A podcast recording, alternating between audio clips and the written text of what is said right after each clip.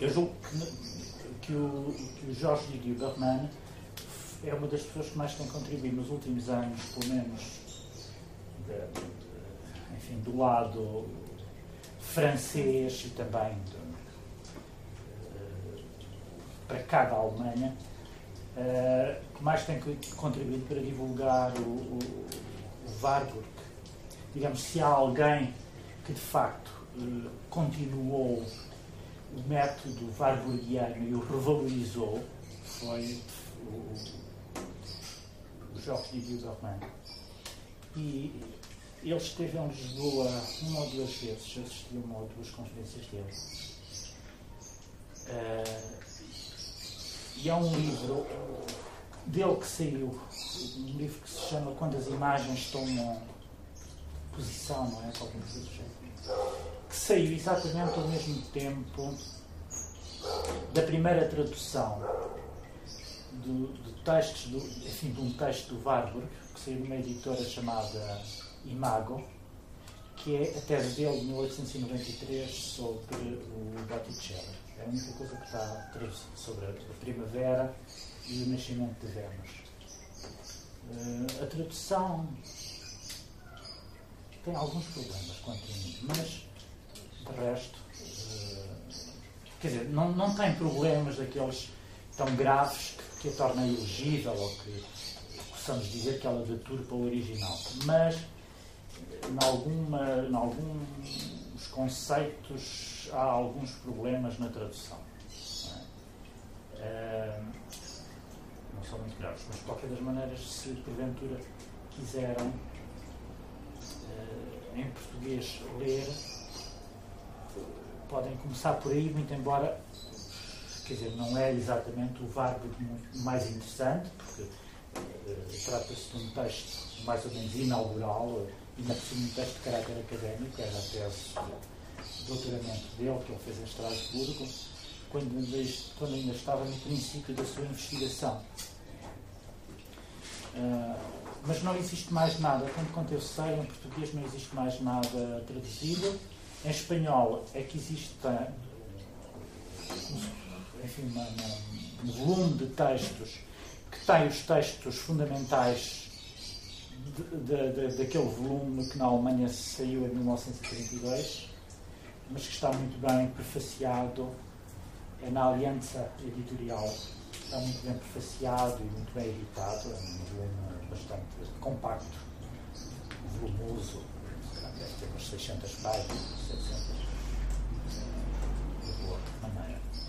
Hum, depois, em Itália, mas em França, eh, ele tem sido traduzido de uma maneira, o Vargo tem sido traduzido de uma maneira um pouco avulsa, isto é, Uh, o Ritual da Serpente está traduzido numa editora chamada Mácula e uh, existem uns ensaios que se chamam Ensaios Florentinos, que são alguns desses textos publicados em 1932, uh, eh, portanto, os estudos, as conferências que o Vargo deu sobre a arte renascentista, isso chama Ensaios Florentinos Uh, o Ritual da Serpente também está traduzido, mas depois não me lembro de mais nada.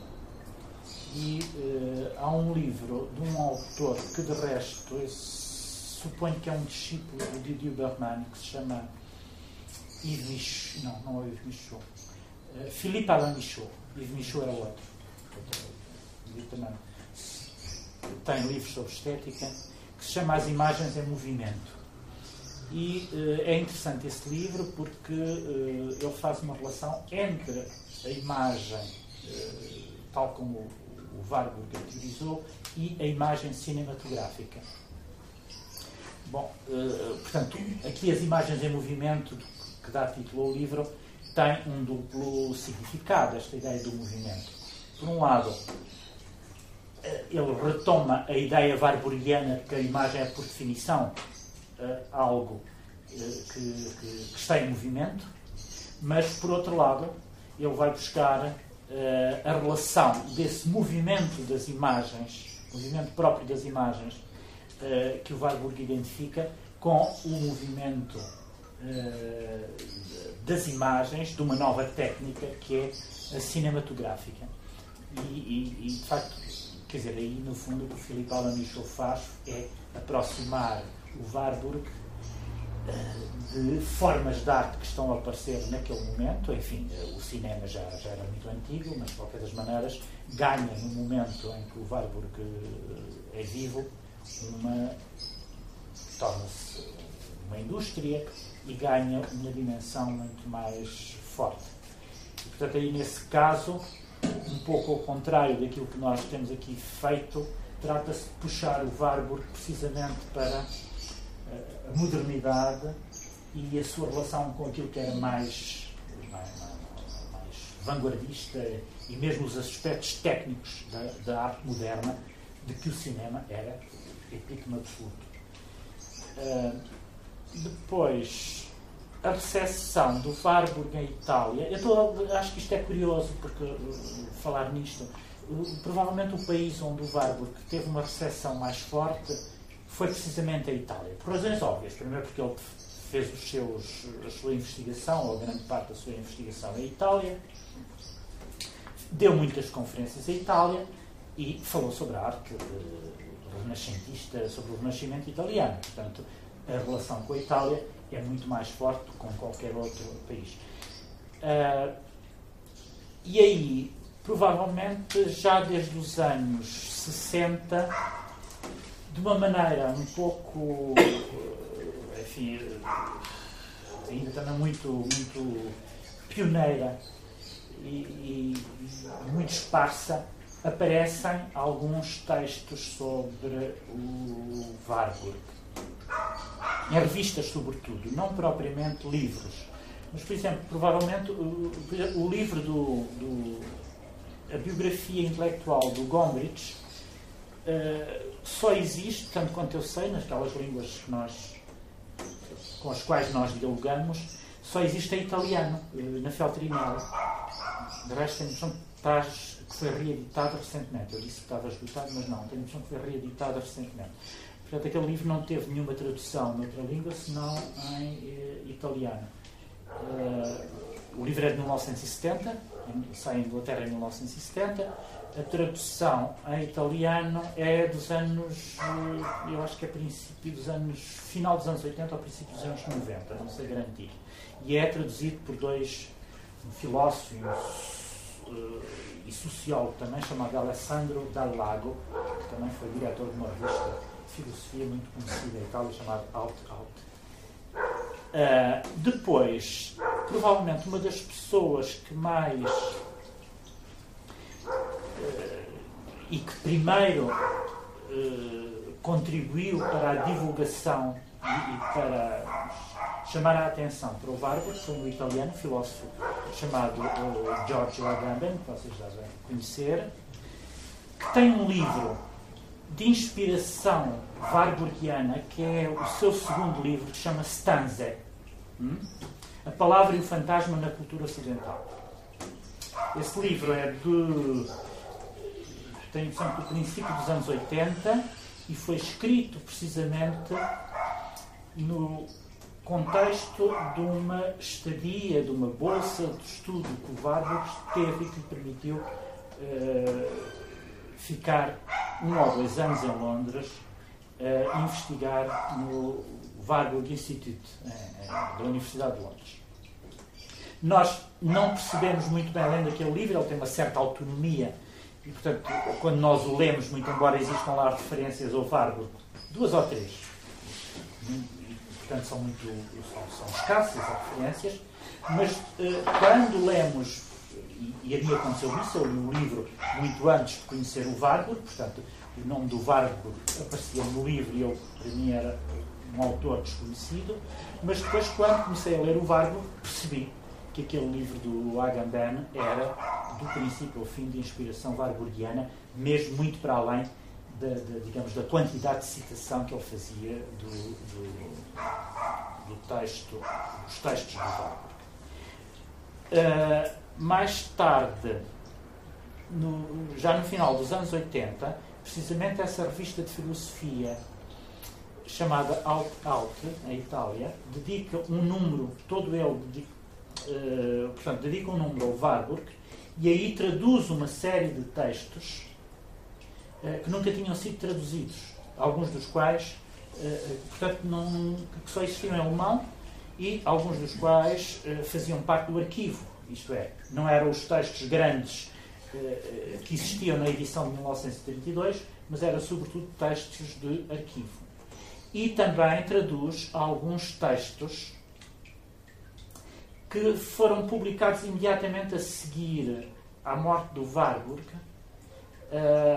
sei lá, pelo Fritz Saxel, pela Gertrude Bing, portanto, os textos de homenagem a seguir à morte do Warburg, houve textos de homenagem a ele, sobretudo os seus colaboradores mais próximos, das pessoas que tinham trabalhado com ele, desde o Saxel até o Cassira, passando pela, por esta senhora que foi a grande, que depois foi para a Inglaterra, que foi a grande colaboradora dele, a Gertrude Bing, Uh, e aparecem aí esses textos, que são textos muito interessantes e que também não eram conhecidos. Uh, e, e, mais tarde, já agora no princípio dos anos 2000, a revista Out Out, aí de uma maneira mais, enfim, já numa outra fase do conhecimento do Warburg, uh, consagra-lhe um outro número onde aparecem alguns textos, inclusivamente um do Giorgio Agamben, que deu origem a um livrinho pequenino só sobre a questão da ninfa. Uh, o primeiro texto que aparece nesse primeiro número da revista Out Out do, do Agamben significa, uh, significa desculpa, uh, chama-se Adi Warburg e a ciência sem nome. A ideia fundamental do texto é que ele teria construído, teria edificado uma ciência para a qual não tinha nome. Uh, existe um outro texto de um italiano, que eu julgo que é escritor uh, estudioso de literatura, que foi contemporâneo do Warburg e chegou a ser amigo dele, chamado Giorgio Pasquale, que é um texto também muito interessante, que é uma espécie de evocação. O texto é dos anos 30 e é uma evocação do Warburg, muito, uma evocação muito sentida, muito emocionada, Uh, e, e, também bastante interessante. Isto tudo para dizer que a recepção do Warburg uh, foi muito. Uh, não foi regular. Né? não conheceu em todas as latitudes a mesma dimensão, longe disso. Por exemplo, a recepção em países de língua inglesa, para além de ter sido muito mais tardia,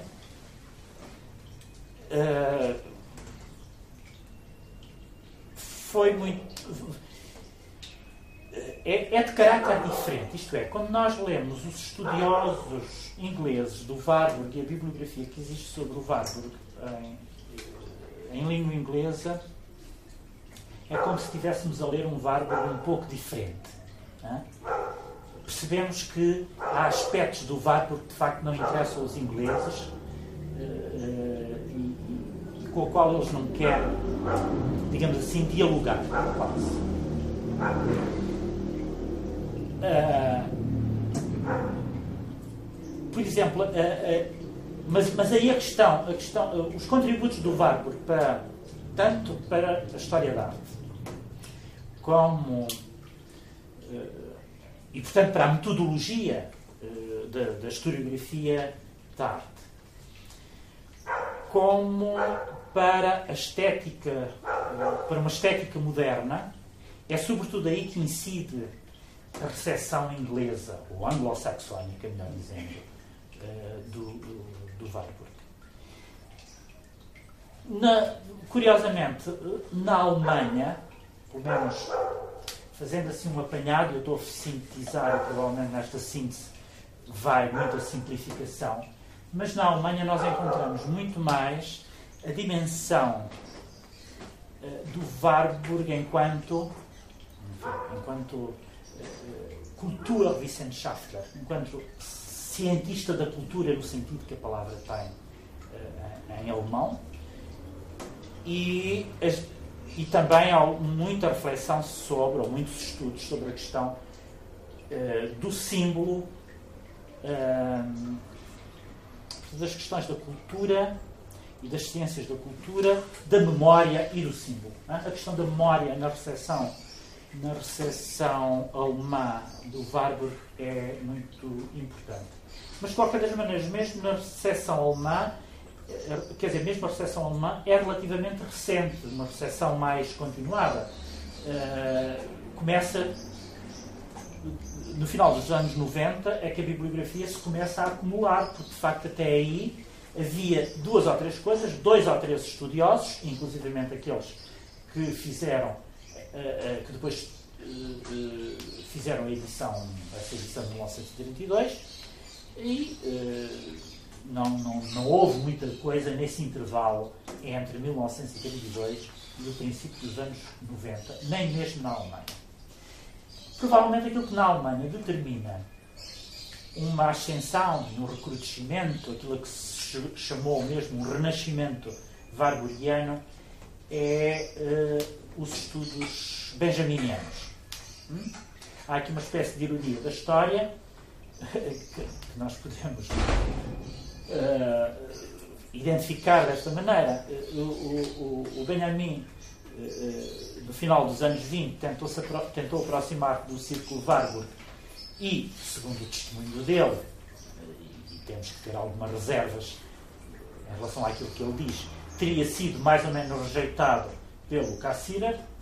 Uh, nessa altura é o círculo Warburg que é muito mais pujante e é aí que se desenvolve uma série de enfim, uma investigação bastante importante e, e, portanto, enquanto que o, que o Benjamin é um ilustre desconhecido, é? conhecido de meia dúzia de pessoas, do, do, das pessoas do, do círculo de, da escola de Frankfurt, de quem ele era amigo, Adorno, Horkheimer e, e outros, eh, enfim, e, e, também alguns judeus alemão, alemães, como o Scholem, o Buber, o, o, Rosenzweig, muito embora o Rosenzweig morre eh, bastante cedo, mas ainda conhece, o, Benjamin ainda o conheceu. Uh, ele nem sequer tinha relações com essa gente mais ligada à teologia judaica, a não ser o Scholem. Ele nem sequer tinha relações muito fortes. O Scholem era de facto o grande amigo dele. Como sabe, o Scholem depois, logo no princípio dos anos 20, vai para a Palestina e nunca mais torna-se professor em Jerusalém e, e, e, nunca mais regressa à Alemanha. Muda, aliás, de nome, ele era Gerhard e passou a chamar-se uh, Gershom, Gershom Scholler. Uh, e depois, digamos, nessa altura, uh, o, o, o Benjamin é um, é um desconhecido, de certa maneira, nos anos 60 começa a haver um recrudescimento e também um renascimento do Benjamin e uh, é já no final desse, desse renascimento benjaminiano que vai emergir o Warburg à sombra precisamente dos estudos benjaminianos. É? Portanto, nós encontramos na maior parte desses estudiosos do Warburg foram também eles estudiosos do Benjamin. E, portanto, esta comparação entre o Warburg e o Benjamin torna-se mais ou menos um topos recorrente, uma espécie de fatalidade ou de, de necessidade. Uh, e, e, e, este, e, digamos, isto são os benjaminianos que também se tornam warburgianos, em, pelo menos num primeiro momento. Depois não, mas uh, num primeiro momento são os benjaminianos que se tornam, que são quase todos eles uh, warburgianos. O caso do, do do, do Agamben é um exemplo típico. O Agamben começa por ser benjaminiano e é à, sombra do Benjamin que ele se torna depois, eh, não direi especialista, mas que num momento ainda muito recuado, os estudos dele são pioneiros na divulgação e na interpretação do Wagner. Esse texto eh, Adi Warburg e a Ciência Sem Nome é de facto um texto que fornece uma espécie de síntese muito interessante, já com insights bastante. com uma certa profundidade. Coisa que, aliás, nós não encontramos nesse momento na maior parte dos estudos warburgianos. e é muito nítido que os estudos warburgianos, nessa altura, são ainda muito superficiais, como se as pessoas andassem ali à procura de qualquer coisa que ainda não percebem muito bem e não encontram, e que, por outro lado, também não têm os instrumentos para encontrar, porque muitos dos textos não são conhecidos, e então toda a gente cita a mesma coisa, são sempre os mesmos textos que vêm, que emergem e que uh, são, são citados. Uh, só depois, quando as pessoas passam a ter acesso ao arquivo e começam a divulgar outros textos, é que os estudos se tornam um pouco mais. Enfim, adquirem uma dimensão muito mais lata e, e, também muito mais profunda. mas tudo isto para dizer que há aqui uma, uma nesta nesta comparação ou, neste paralelismo entre o Warburg e o Benjamin, eh, que é que, como vocês na história da recepção de ambos eh, percebe-se que esse paralelismo eh, é necessário e torna-se quase obrigatório, mas há uma espécie de inversão de papéis ou de estatutos no que diz respeito aos modos de recepção. E, e, e, e, que é, portanto, já nos anos 90, o recrudescimento e a emergência do Warburg faz-se quase toda ela por via benjaminiana.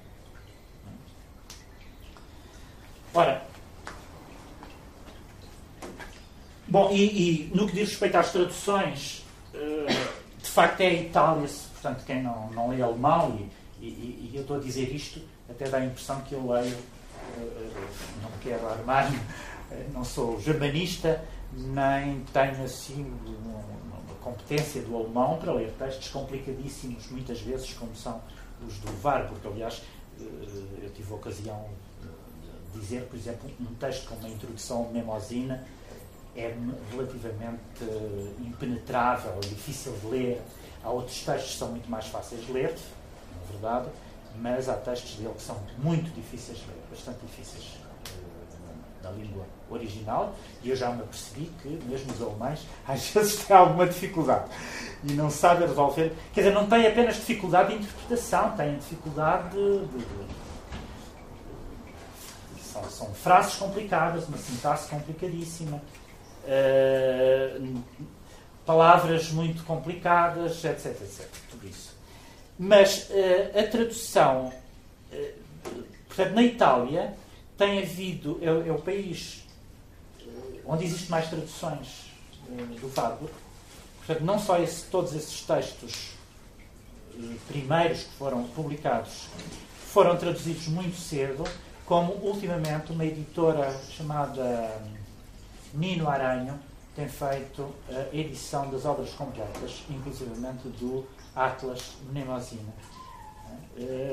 As simplesmente às vezes as traduções eu tenho a impressão que, em certos aspectos, deixam muito a desejar. Não sei se em, em tudo, mas, por exemplo, esse texto de introdução ao Atlas, eh, nessa edição completa, é um texto em italiano, também ele, ilegível e mal traduzido. E eu digo isto, eh, enfim, não sou italiano, leio razoavelmente bem o italiano, mas já falei com estudiosos italianos do Warburg que me dizem que de facto a tradução é má é? E, e, que não, e que se recusam a utilizar aquela tradução.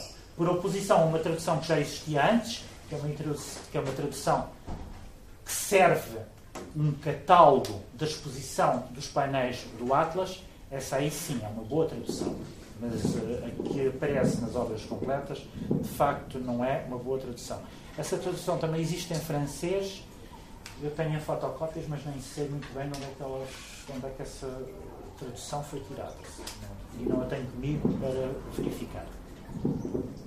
Mas dito isto, uh, portanto, as pessoas que se interessam por aprofundar um pouco aqui as coisas, uh, se uh, quiserem obras de iniciação, textos de iniciação, eu aconselho-vos esses textos do Agamben,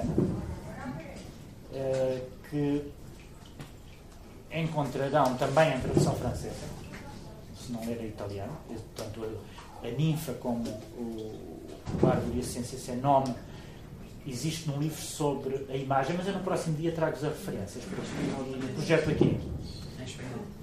Em espanhol também existe, ok. Uh, e uh, em italiano saiu recentemente um livrinho de uma coleção da editora La Terça, que tem bons livros de introdução sobre todos os autores da filosofia, tipo introdução a Hegel, introdução a introdução a, Heidegger, etc, etc. E aparece também uma introdução a Warburg, um livro verde, que de resto eu tenho comigo, no próximo dia uh, de uma senhora que é uma especialista do Warburg, chamada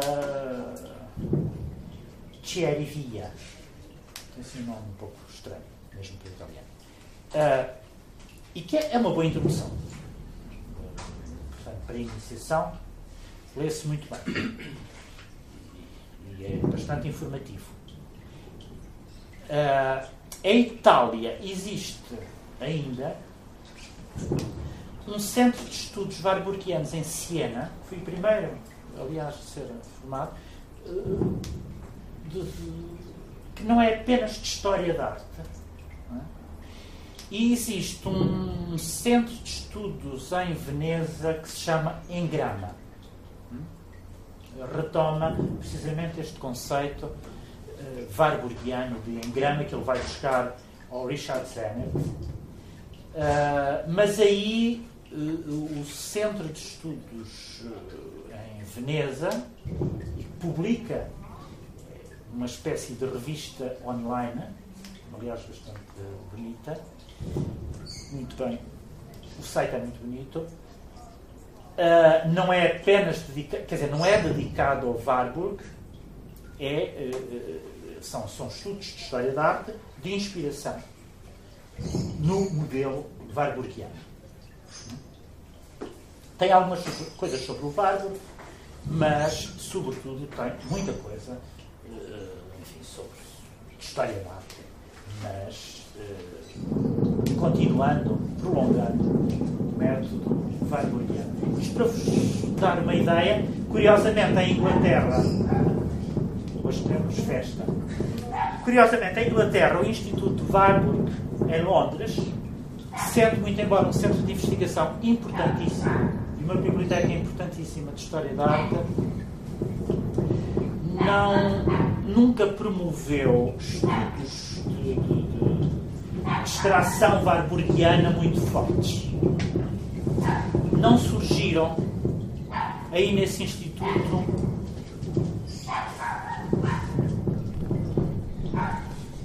uh, uh, warburgianos uh, muito conhecidos, a não ser, a não ser isso é, isso é importante, as pessoas que, e houve sobretudo dois diretores desse instituto, mais o, o próprio Gombrich, como sabem, foi diretor do Instituto e que escreveu a, a, a biografia intelectual, mas já depois do Gombrich houve dois ou três diretores do Instituto que publicaram muita da correspondência e dos textos do arquivo Warburg.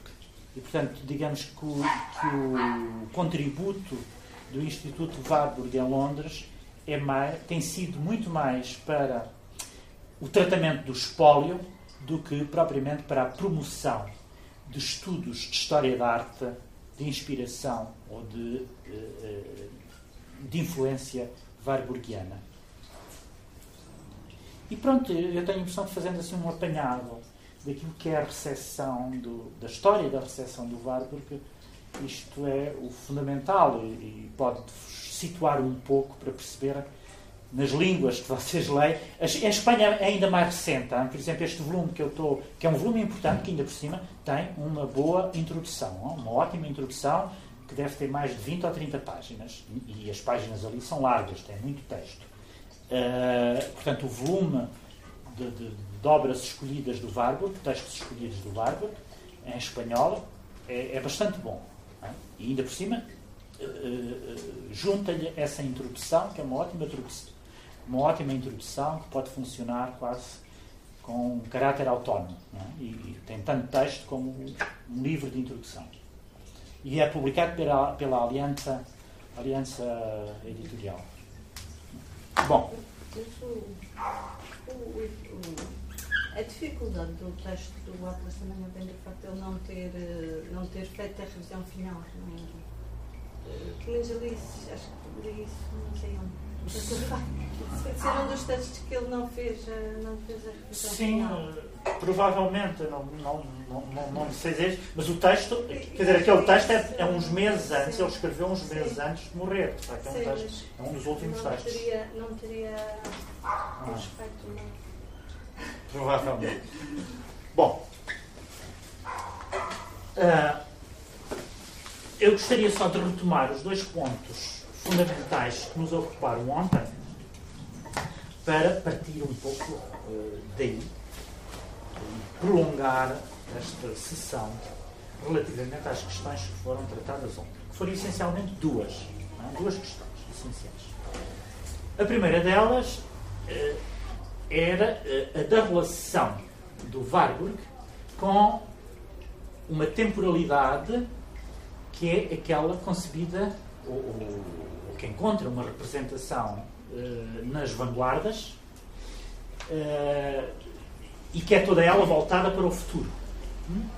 Para aquilo a que alguém disse ser a tradição do novo, com todo o aspecto paradoxal, o caráter paradoxal que uma tal expressão traz consigo.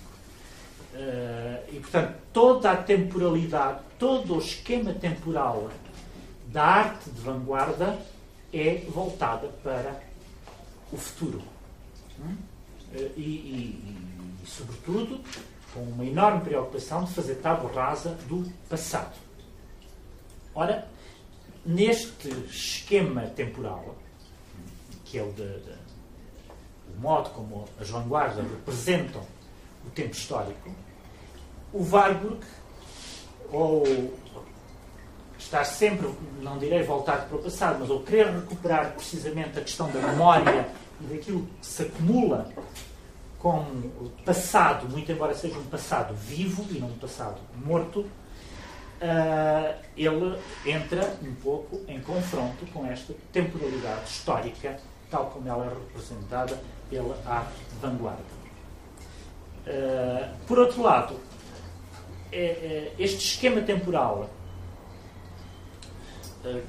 que é de uma temporalidade linear e, e, e, portanto, sempre eh, em direção a um ponto eh, futuro, excluía, eh, ou melhor, eh, promovia e, privilegiava a questão da criação e a criação, portanto, a criação artística entendida como criação de um artista genial. Portanto, o artista genial era aquele que introduzia algo de absolutamente novo e portanto, não eh, era marcado por nenhuma espécie de eh, preocupação imitativa eh, e, e- portanto, toda a sua preocupação tinha que ver com a originalidade. é? A ideia da originalidade. é? Toda a arte de vanguarda, na esteira do- do- da estética romântica, erige a originalidade em valor máximo eh, da, digamos, da criação artística. Ora, eh, a questão da originalidade, como nós vimos no Warburg, precisa de ser equacionada de outra maneira, porque ela traz consigo sempre algo de imitação e de representação eh, do que já existia, e, portanto, de estereotipado, se quisermos. Mas de estereotipado no sentido, num sentido, eh, enfim, eh, que precisasse aqui de ser modalizado, porque nós associa- associamos o estereotipo, ou entendemos sempre o estereotipo como mera repetição, enquanto que eh, no, no, Warburg o- a repetição é sempre, traz sempre qualquer coisa de novo, precisamente porque na sua teoria da imagem, a imagem nunca está acabada, ela está em movimento e tem, tem sempre um elemento que é inacabado. E é precisamente nessa tensão do inacabamento que ela prossegue um caminho eh, histórico e eh, prossegue essa via da, da- da- repetição. é? Há uma tensão permanente precisamente por esse inacabamento, há uma tensão a que ela está sempre sujeita e é por isso que ela vai reemergir. É? Aquilo que a faz reemergir é essa tensão do inacabado. Uh, e, portanto, a, a, imagem no Warburg é, nunca é algo estável, mas tem uma espécie de núcleo emocional que é um núcleo emocional vivo. É? E é por isso que ela se prolonga no tempo, é por isso que ela vai emergir uh, temporalmente. Está sempre aberta à mudança, digamos assim. Aquilo que se repete, por outro lado, está também aberto à mudança, à ligeira inflexão.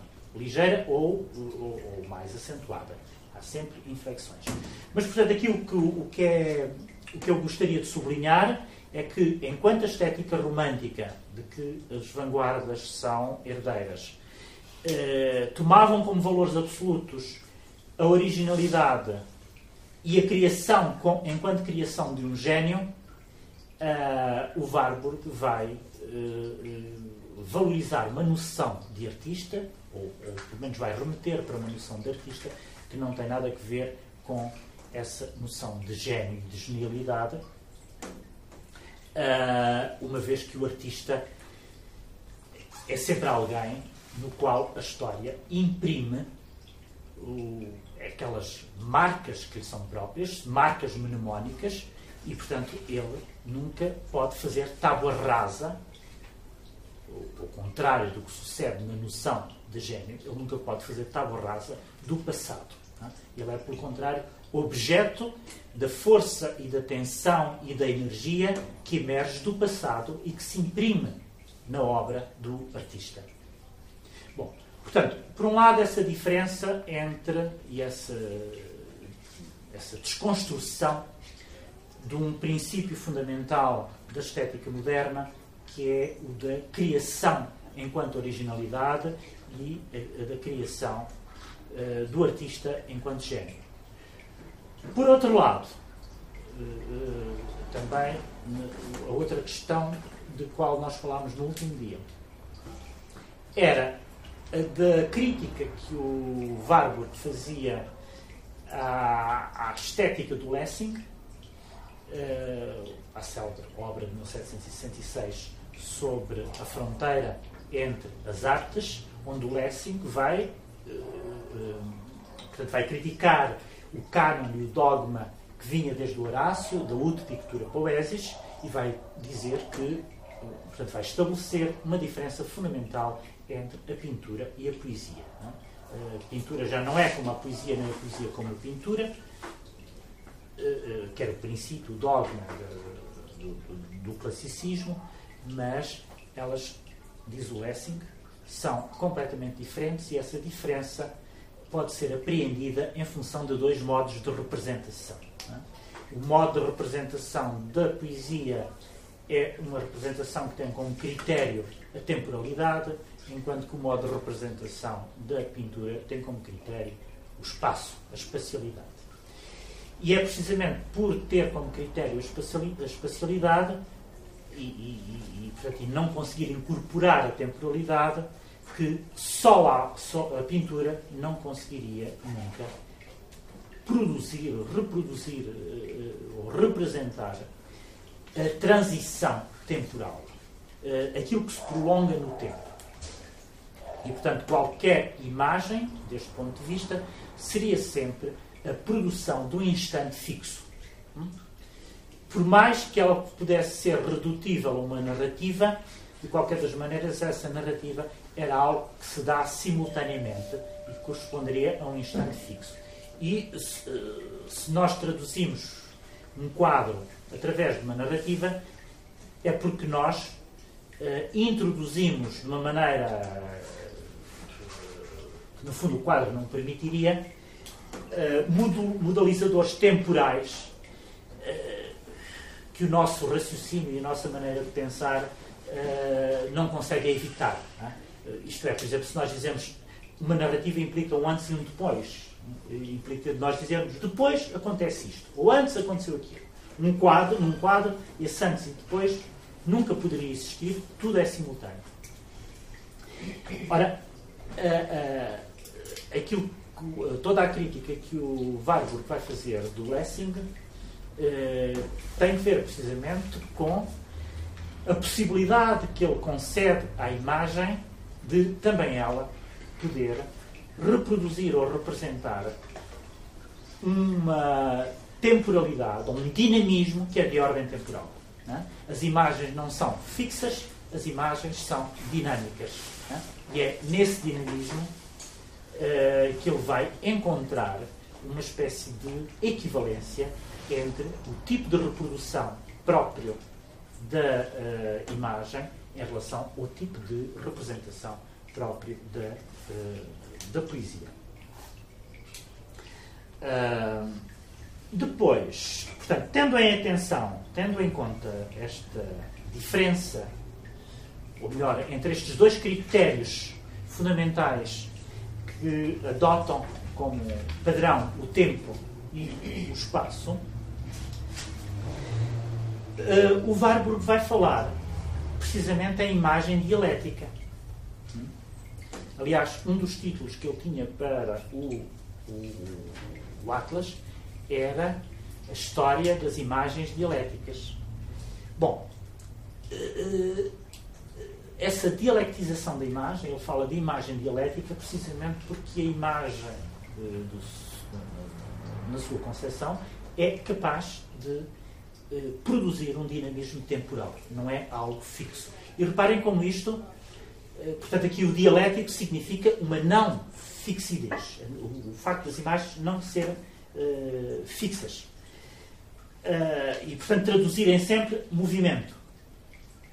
E, e reparem como isto, esta questão das imagens traduzirem movimento, é completamente estranho a toda uma tradição iconográfica, e aqui provavelmente este é um dos, dos aspectos em que o Warburg, na sua ciência iconológica, introduz um tipo de análise completamente novo, porque a ciência uh, iconográfica, a reflexão iconográfica conhecida até então, era dominada sobretudo pela procura de uma, daquilo que poderíamos dizer, as invariantes, é? as invariantes da imagem.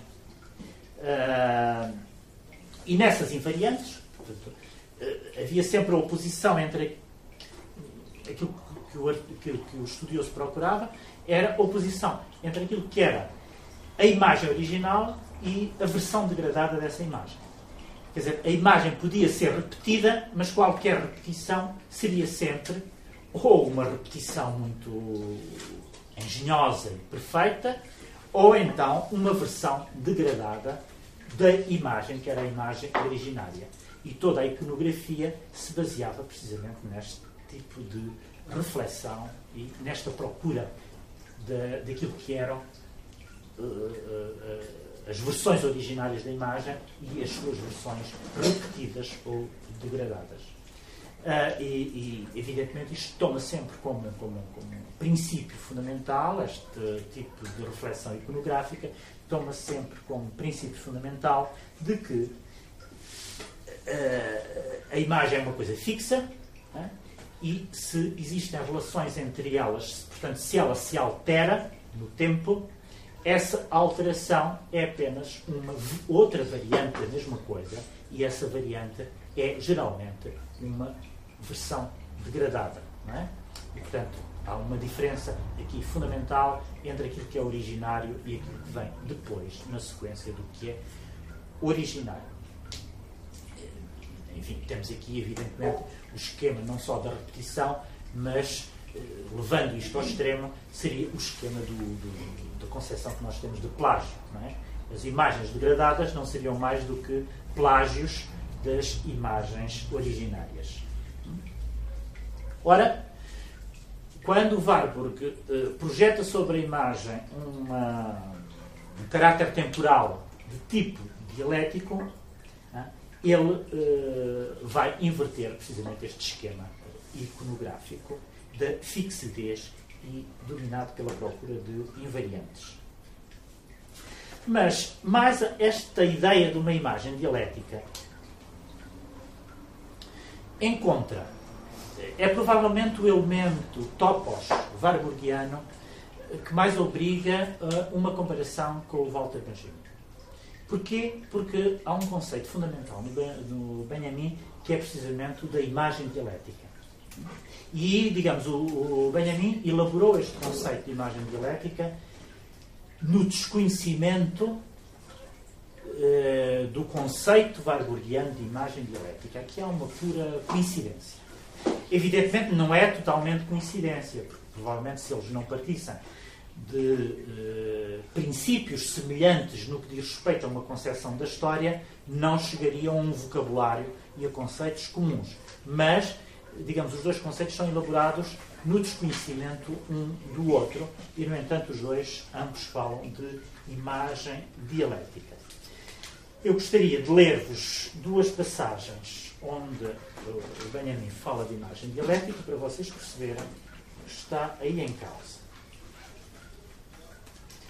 Há, são em dois textos, uh, quer dizer, há um, tenho a impressão que há um momento das teses sobre a filosofia da história uh, onde ele fala de imagem dialética, mas é sobretudo nos materiais preparatórios das teses, portanto, no, nos textos uh, que correspondem a notas e que geralmente são publicados só nas obras completas, porque são, são esboços, são materiais preparatórios. Aí encontramos eh, várias vezes, mas sobretudo dois fragmentos onde, que nos ajudam a perceber muito bem o que é que o Benjamin entendia por imagem dialética.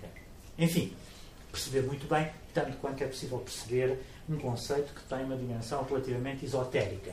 E provavelmente, sem percebermos, sem termos lido as teses sobre a filosofia da história, temos alguma dificuldade em perceber o que é que ele quer significar com esta ideia de imagem dialética. Mas eu leio-vos e depois vamos comentar com algum detalhe. Diz o seguinte: a história tem que ver com conexões e cadeias causais elaboradas uh, a seu próprio prazer. Mas enquanto ela dá uma ideia da, da citabilidade, por princípio, do seu objeto, este deve apresentar-se na sua versão mais elevada como um momento da humanidade. Nele, o tempo deve ser suspenso. A imagem dialética é um raio esférico que corre uh, inteiramente o horizonte do passado. Articular historicamente o passado significa reconhecer no passado aquilo que vem a coincidir na constelação de um único e idêntico momento. O conhecimento histórico é possível apenas e exclusivamente no momento histórico. Portanto, o conhecimento histórico é possível apenas e exclusivamente no momento histórico. Mas o conhecimento no momento histórico é sempre o conhecimento de um momento.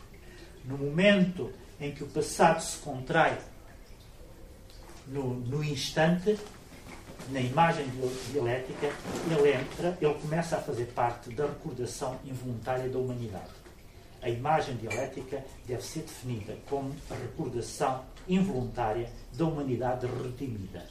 A ideia de uma história universal está ligada à do progresso e à da cultura. Bom, isto lido assim, vocês certamente não perceberam patavina. Eh, vamos retomar e comentar para ver se, percebe, se conseguimos perceber o que está aqui em causa. Hum? Portanto, diz ele, eh, a imagem dialética é um raio esférico que corre, um, um, um, um raio esférico que corre uh, inteiramente o horizonte, percorre inteiramente o horizonte do passado. A imagem dialética é um raio esférico que percorre inteiramente o horizonte do passado. E depois, a seguir diz, articular historicamente o passado significa reconhecer no passado aquilo que passa a coincidir na constelação de um único e idêntico uh, momento. Vamos lá ver se nós percebemos isto. Não é fácil, não é fácil para me explicar. Portanto, em primeiro lugar temos que perceber que aqui uh, a questão de, da imagem, quando o Benjamin fala da questão da imagem, aqui imagem, nós devemos fazer um esforço de abstração e pensar que imagem não significa algo que é da ordem do representativo. É uma outra coisa eh, que não se sabe muito bem o que é, ou nós podemos tentar perceber o que é, mas não é a imagem no sentido de uma figuração. Imagem dialética aqui é outra coisa uh, uh, diferente que tem que ver com o tempo e tem que ver com a história. Isso percebemos nós perfeitamente.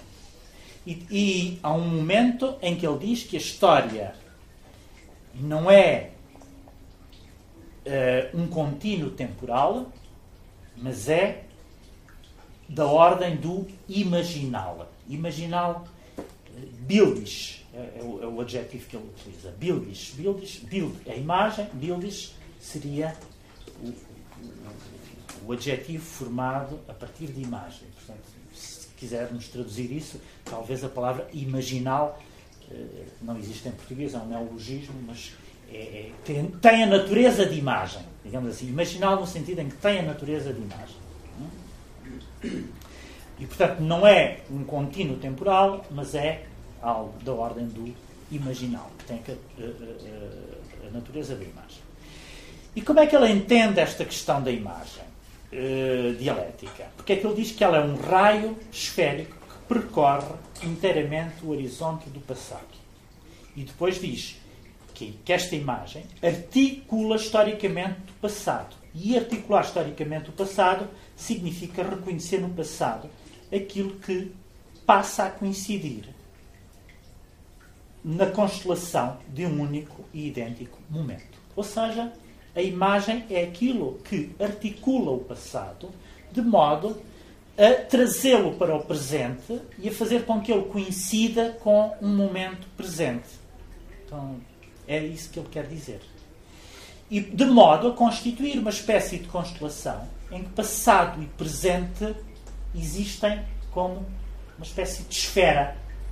A imagem é o momento em que o passado se torna cognoscível, portanto, pode ser objeto de conhecimento, porque ele passa a coincidir também com o presente.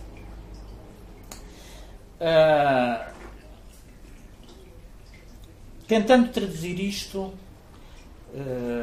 e tentando avançar, eu estou, a avançar por etapas, não, não se assustem, vamos ver se nós conseguimos por etapas perceber o que é que significa. Portanto, a ideia que nós temos de passado e de presente é o do contínuo histórico, em que o passado ficou para trás, uh, o presente é aquele que estamos a viver, uh, e portanto, no presente nós podemos fazer um estudo do passado, uh, através de, de estudos da historiografia, podemos contar o passado, mas contar o passado não significa trazê-lo para o presente. É? Significa, a partir do presente, compreender o passado.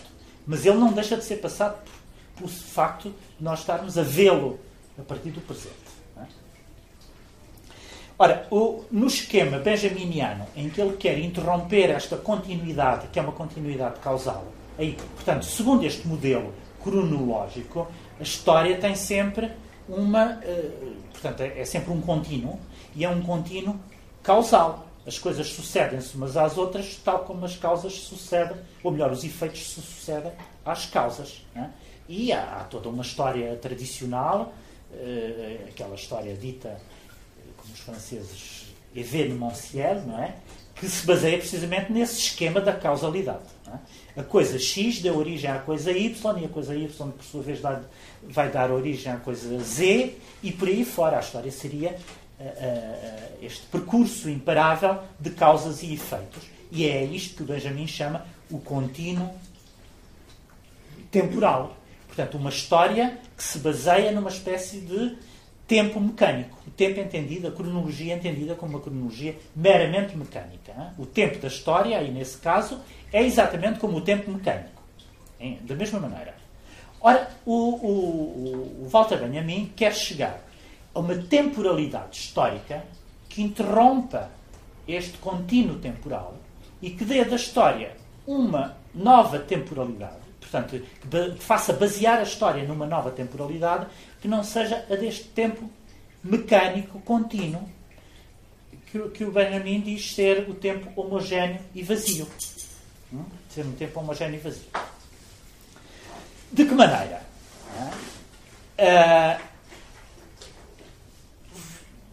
Postulando a hipótese, que enfim, que é teológica, no fundo. Há aqui uma boa dose de teologia e já vamos ver a que é que isso corresponde. A ideia de que o passado nunca está completamente concluído, que, ele, que podemos sempre voltar a ele, mais que temos a obrigação de voltar a ele. Uh, que a interpretação do historiador, portanto, o, o, a ideia de interpretação uh, que o historiador faz significa precisamente essa ideia de significa o ato de rememorar, rememorar. E aqui a palavra fundamental é essa, rememoração. E é fundamental para nós, primeiro, porque a palavra memória surge, uh, e, e, e, porque depois uh, a ideia de rememoração significa trazer para o presente aquilo que era passado. Mas ao mesmo tempo, eu digo rememoração e não digo recordação, porque é geralmente o modo como uh, se traduz a palavra uh, alemã com a qual o Benjamin fala deste, desenvolve este conceito de rememoração, que é a palavra Eingedenken. Hum? Rememoração. Uh, portanto, neste esquema uh, de, onde o, Walter Benjamin procura uma nova temporalidade histórica que não seja meramente uh, cronológica, o passado nunca está completo e, sobretudo, ele não está redimido. É esta a palavra que ele utiliza. Reparem que há aqui toda uma insistência no vocabulário teológico. Nunca está redimido. É preciso redimir o passado. É, digamos, a grande palavra de hora. Redimir o passado é trazê-lo para o presente, é interpretá-lo uh, de outra maneira. É retirá-lo desse esquema causal, uh, retirá-lo desse esquema causal e colocá-lo numa constelação. Portanto, colocá-lo num, numa posição em que ele faz parte da mesma constelação de um determinado presente. Isto é demasiado abstrato, não é? Desculpem lá. Eh, não sei se estou a querer avançar e tenho a sensação que cada vez me afundo mais em coisas mais abstratas. Mas, eh, eh, voltando um pouco atrás, e, percebemos isto, digamos, a preocupação do, do, nas teses sobre a filosofia da história, há uma. Uma das, das teses, já não lembro qual é, onde ele diz diz o seguinte: a tradição dos oprimidos ensina-nos que o estado de exceção em que vivemos é a regra. Devemos chegar a um conceito de história que responda, que responda a isto. É? Estado de exceção. De exceção. Ah, depois, um momento, desculpem lá, vou aqui à procura. Bom, existe esta célebre, a mais mais conhecida e mais citada das teses sobre a filosofia da história é esta onde ele fala do, do quadro do Clé, Ângelos Novos, que aliás é um quadro uh, que, que o Benjamin possuiu e que hoje está num museu em Jerusalém, julgo, uh, ou em Tel Aviv. Tenho a impressão que é em Tel Aviv. Uh, e, e diz ele o seguinte: existe um quadro de Clé que se chama Ângelos Novos. Aí está representado um anjo que parece, uh,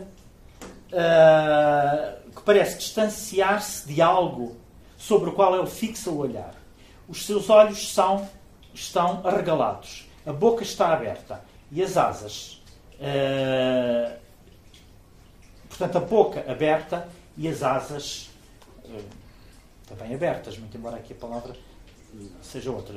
As asas desdobradas. O anjo da história, diz ele, deve ter provavelmente este aspecto. Tem o rosto voltado para o passado. Aí onde, diante de nós, surge uma cadeia de acontecimentos. Aí onde diante de nós surge uma, uma cadeia de, de acontecimentos, ele, o anjo, vê uma única catástrofe que, uh, uh, uh, digamos que, que reúne incessantemente destroços sobre destroços e os acumula aos seus pés. Ele queria uh, uh, ele queria libertar-se disto uh, e voltar a reunir os fragmentos. Mas do paraíso sofre um vento que incide sobre as suas asas e é tão forte esse vento que o anjo não os pode fechar. Este, este, este vento arrasta-o irreversivelmente em direção ao futuro, o qual ele eh, vira as costas.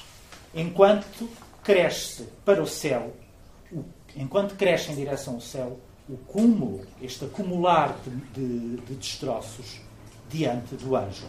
Aquilo que nós chamamos progresso é precisamente esta, diz ele, é esta, este vento, esta ventania que vem, chama-se Ângelos Novos, mas depois o que ele vê neste quadro, e o modo como o descreve, é que se trata de um anjo com os olhos arregalados, e isso nós percebemos muito bem, as asas também completamente abertas, mas depois há uma série de elementos que, que o Benjamin introduz que o quadro não permite confirmar, que é a de que o anjo está de costas voltadas para o passado,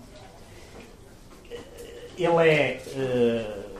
As asas são empurradas em direção ao futuro, é? ele está a ser empurrado por um vento muito forte que vem do passado em direção ao futuro, e esse futuro chama-se progresso. Portanto, o, o, o anjo, diz ele, tem o ar de se distanciar de algo. Uh, ah, desculpa.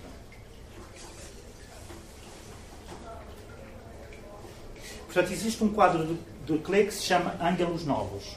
Aí está representado um anjo que parece uh, distanciar-se de algo sobre o qual ele fixa o seu olhar.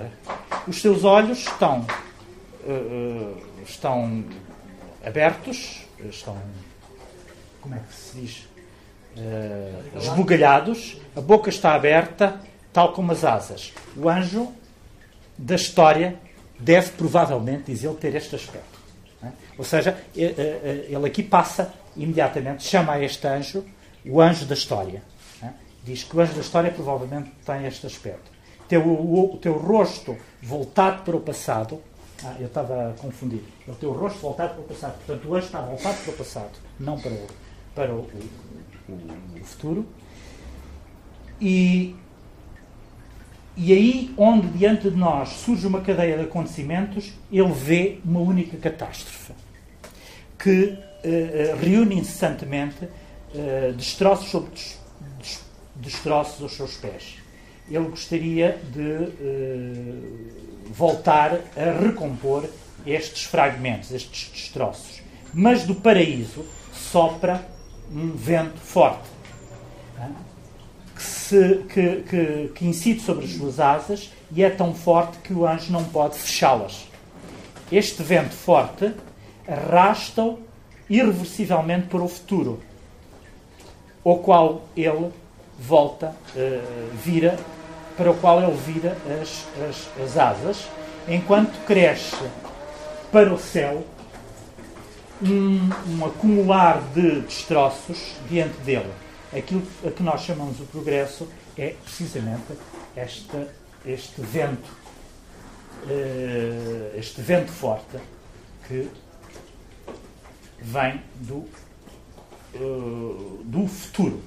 Ou melhor, que vem do passado e que arrasta o anjo para o futuro. Né?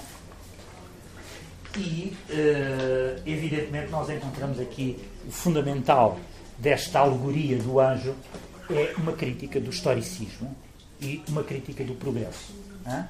E ele, uh, uh, digamos, homogeneiza ou, ou identifica faz uma equivalência, estabelece uma equivalência entre o progresso e o historicismo. Evidentemente, nós temos que perceber isto em função daquilo que era a concepção da história própria do século XIX. Portanto, quando se fala aqui do historicismo, uh, estamos a falar da concepção da história muito própria do século XIX. E, portanto, de, dessa concepção da história que vê a história como progresso, toda ela voltada para o futuro, movimento que vai em direção ao futuro. Mas, uh, uh, em vez de uma concepção, digamos, otimista do, do do futuro, tal como o progressismo histórico uh, a vê, o, o Benjamin dá uma, uma visão uh, muito menos otimista, pelo contrário, uma visão trágica desse progressismo e, portanto, dessa, uh, desse movimento em direção ao futuro, dizendo que ele é responsável pela acumulação de destroços? Que são os destroços da história. Isto é, a história seria, deste ponto de vista, uma acumulação de catástrofes e de, eh, enfim, de desastres, de destroços. Estão a ver? Eh, esta, provavelmente esta, esta, esta, esta crítica do progresso e, e a crítica do historicismo do século XIX uh, surge como algo um pouco estranho, quando nós não conhecemos bem o Walter Benjamin, porque imaginamos que ele é todo, um indivíduo todo ele voltado para o futuro e para o progresso. Uh, no entanto, aquilo que ele vai tentar construir nas suas teses sobre a filosofia da história é um conceito de história que não seja determinado por este, por este progressismo e por este historicismo que, do ponto de vista dele, é uma construção ideológica que serviu sempre e isso ele dilo explicitamente noutra das teses, que serviu sempre os vencedores. Hum? Uh, e esta concepção da história voltada, portanto, esta concepção progressista da história, diz ele, é como um contínuo causal baseado num modelo temporal que é um modelo cronológico uh, mecânico e, portanto, de, um, de, um, tempo vazio. Uh, que seria responsável, do seu ponto de vista, por uma ideologia, a ideologia do progresso, ao serviço dos vencedores da história. Estou-me a fazer entender? É? E, portanto, do seu ponto de vista, era necessário chegar a uma concepção da história que não fosse determinada por, esta, por este progressismo e eh, por esta visão eh, por este historicismo muito próprio do século XIX. Ora, essa concepção da história a que ele queria chegar era uma concepção da história que, em vez de ser determinada uh, por este movimento contínuo de momentos que sucedem uns aos outros, ligados por uma relação de causalidade, seria uma história que é interrompida, que encontra momentos de interrupção, né? que é detida nesse movimento imparável e só detendo a história nesse só detendo a história e, e, interrompendo esse movimento imparável é que seria possível, do ponto de vista do Walter Benjamin, uh, parar o, a catástrofe. É? é evidente, temos que ter em conta que as teses sobre a filosofia da história foram escritas em 1939, pelo menos na sua última elaboração, 139, uh, um ano antes, portanto, ali, muito próximo da eclosão da Segunda Guerra Mundial, há aqui toda uma visão muito pessimista da história que o momento histórico deixa uh, perceber, pode ser iluminado pelo, pelo próprio contexto em que Walter Benjamin escreve as suas teses. Mas o que é extremamente interessante e que ilumina muito muita da obra do Benjamin, inclusivamente o livro das passagens, é a ideia de que é preciso chegar a uma concepção da história que interrompa a catástrofe e que não dê da história esta, este, esta ideia de movimento em direção a um futuro uh, sempre imparável, portanto, um movimento sempre imparável, uh, em que as coisas sucedem umas às outras, segundo uma determinação mais ou menos cronológica de momentos que ele diz que são homogéneos e vazios. Hum? Esta concepção da história própria do historicismo, diz ele, é uma construção ideológica.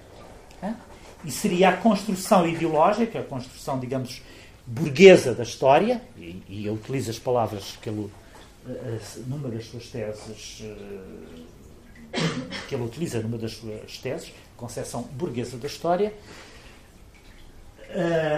mas, mas que ele responsabiliza por que, assim, que ele responsabiliza pela catástrofe. E o anjo seria precisamente uma representação dessa concepção ideológica dessa história, dessa construção burguesa uh, da história, que é responsável pela acumulação de destroços. Hum? E uh, uh, aqui o que é, o que é importante no, no raciocínio do, do Benjamin é a ideia que é preciso encontrar um momento de paragem deste movimento que é imparável, que é dado como imparável. Portanto, o anjo que é levado pelo vento uh,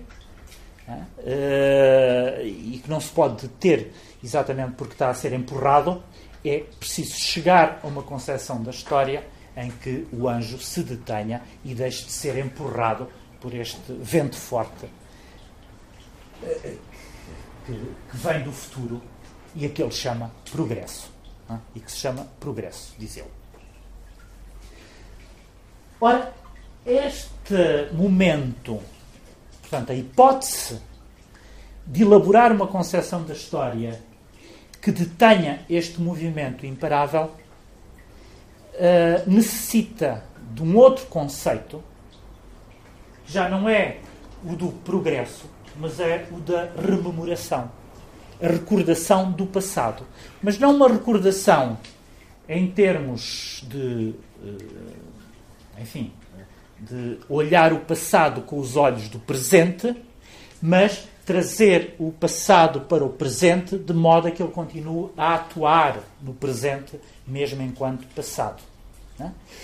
E só assim é que temos, portanto, essa, essa, o trazer o passado para o presente de modo a torná-lo atuante, é isso que o Walter Benjamin chama rememoração ou é uma Eingedenken. Isto pressupõe uh, uma ideia mais ou menos teológica de que o passado nunca está completamente concluído, de que o passado nunca está completamente construído. E, portanto, que é possível voltar a reconstruí-lo novamente. Hã? Essa ideia de que o passado está uh, completamente construído, que aconteceu de uma vez por todas e que não é possível voltar a ele, uh, seria, diz ele, essa construção ideológica própria da, da concepção burguesa da história, né, que é responsável né, pra, pela uh, acumulação de catástrofes históricas. Estou-me a fazer entender. Uh, aqui, o, evidentemente, aliás, esta, esta formulação uh, de, um, de um passado que nunca está completamente concluído e ao qual é possível regressar para redimi-lo, por exemplo, vai, vai, vai provocar uma pequena polémica numa troca epistolar entre ele e o Horkheimer, em que o Horkheimer lhe diz: Mas isso, eu não acredito em nada disso. Aquilo que passou, passou de uma vez por todas. Quem morreu, morreu de uma vez por todas. O mal que foi feito, foi feito de uma vez por todas. E isso que tu estás a fazer é por misticismo. Diz-lhe o Horkheimer. Isso é por misticismo. Uma concepção mística da história. E a resposta do, do, do, do, do Benjamin é de que. Uh, enfim, pode ser misticismo ou pode ser teologia, mas sem esse elemento teológico, diz ela, é impossível conceber uma eh, concepção da história que a subtraia ao movimento contínuo que seria responsável pelo desastre absoluto. É? Uh, e, portanto, o, o, digamos, ele diz: Eu não tenho uma concepção positivista da história, uh, tal como tu, responde, diz ele ao, ao Arcaiba, não tenho essa concepção positivista da história, uh, e falamos aqui linguagens diferentes. o meu misticismo não é um misticismo que conduza, é mais ou menos isto que ele diz, que conduza a uma espécie de paralisia e a uma metafísica da história, mas é exatamente o contrário. É qualquer coisa que permite que nós entremos numa lógica da redenção e da redenção dos momentos históricos. Hum? Portanto, esta redenção significa que é possível encontrar na história e no passado, naquilo que aconteceu no passado, uma espécie de momento salvífico. Uh, como é que isto é feito? Através de um processo de interpretação. Mais uma vez, aqui uh, é preciso perceber, eu já outro dia referi isso, que para o Walter Benjamin uh, a ideia de história coincide exatamente com a ideia de historiografia. E, portanto, quando ele fala de história, no fundo aquilo que ele está aquilo de que ele está a falar é com a escrita, ele está a falar da escrita da história, a interpretação da história.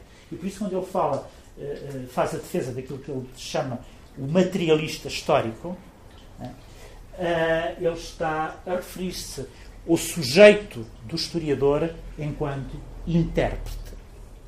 Como se a história fosse uma espécie de texto que precisa de ser interpretado. Precisa de ser interpretada. Mesmo que esse texto seja uh, um texto em que uh, o historiador vai interpretar aquilo que nunca foi escrito. E, e aqui há uma essa ideia de uh, interpretar aquilo que nunca foi escrito é uma estou citar o Benjamin por sua vez citava o Hofmannsthal enfim, uma frase que vinha de outro lugar completamente diferente e que não dizia respeito a esta concepção da história.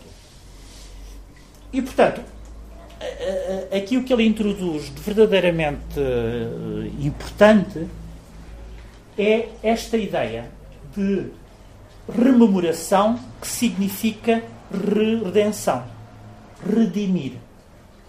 Em que as coisas não estão concluídas de uma vez por todas, em que é possível sempre regressar a elas, em que é possível estabelecer uma relação que não é de continuidade, mas uma relação imaginal, de imagem, entre momentos do passado e momentos do presente, de tal modo que essa relação não se faça uh, através de um critério ou de, um, de, um, de, um, digamos, de uma hipótese, de um, de um, raciocínio uh, que é o das, de, do movimento que, de, das causas e dos efeitos, da linearidade própria das, de, do, do, movimento das causas que, por sua vez, produzem determinado tipo de efeitos. Tentando, tentando através de exemplos mais práticos e, e perceber como é que o Walter Benjamin eh, levou às últimas consequências esta sua concepção da história, quando ele uh, cita o, o, o, Michelet dizendo que a história, cada momento da história sonha com. Uh, como é que é? Cada época sonha com uma época seguinte. Né? Ele está a estabelecer uma relação de continuidade ou de continuidade entre épocas históricas que, no entanto, podem ser distantes uma da outra uh, podem ser muito distantes e podem mesmo situar-se nos extremos. Hum? Portanto, enquanto que no esquema progressista, historicista, uh, as épocas históricas sucedem-se de uma maneira lógica uh, e, e são sempre contíguas umas às outras, portanto, a relação é uma relação de contiguidade. A época moderna seria aquela que sucede àquilo que a anuncia, que vem imediatamente, que é imediatamente anterior. Do ponto de vista do esquema historiográfico do Benjamin, as épocas só são compreensíveis, só encontram o seu momento de inteligibilidade e só podem eh, ser legíveis se estabelecermos uma relação em que é possível aproximar dois tempos que podem não existir, que não são contíguos hein? e que podem estar mesmo muito distantes, podem situar-se em polos completamente diferentes. É, por exemplo, o que ele faz quando, no, estudando o drama barroco alemão, nós percebemos perfeitamente que aquilo que ele está a querer estudar é já a época moderna. Porquê? Porque, do ponto de vista do esquema historiográfico uh, benjaminiano, o barroco, essa época barroca, uh, pode ser colocada numa, numa como pode vir a fazer parte, pode fazer parte da constelação a que a modernidade pertence. Então, estão a ver?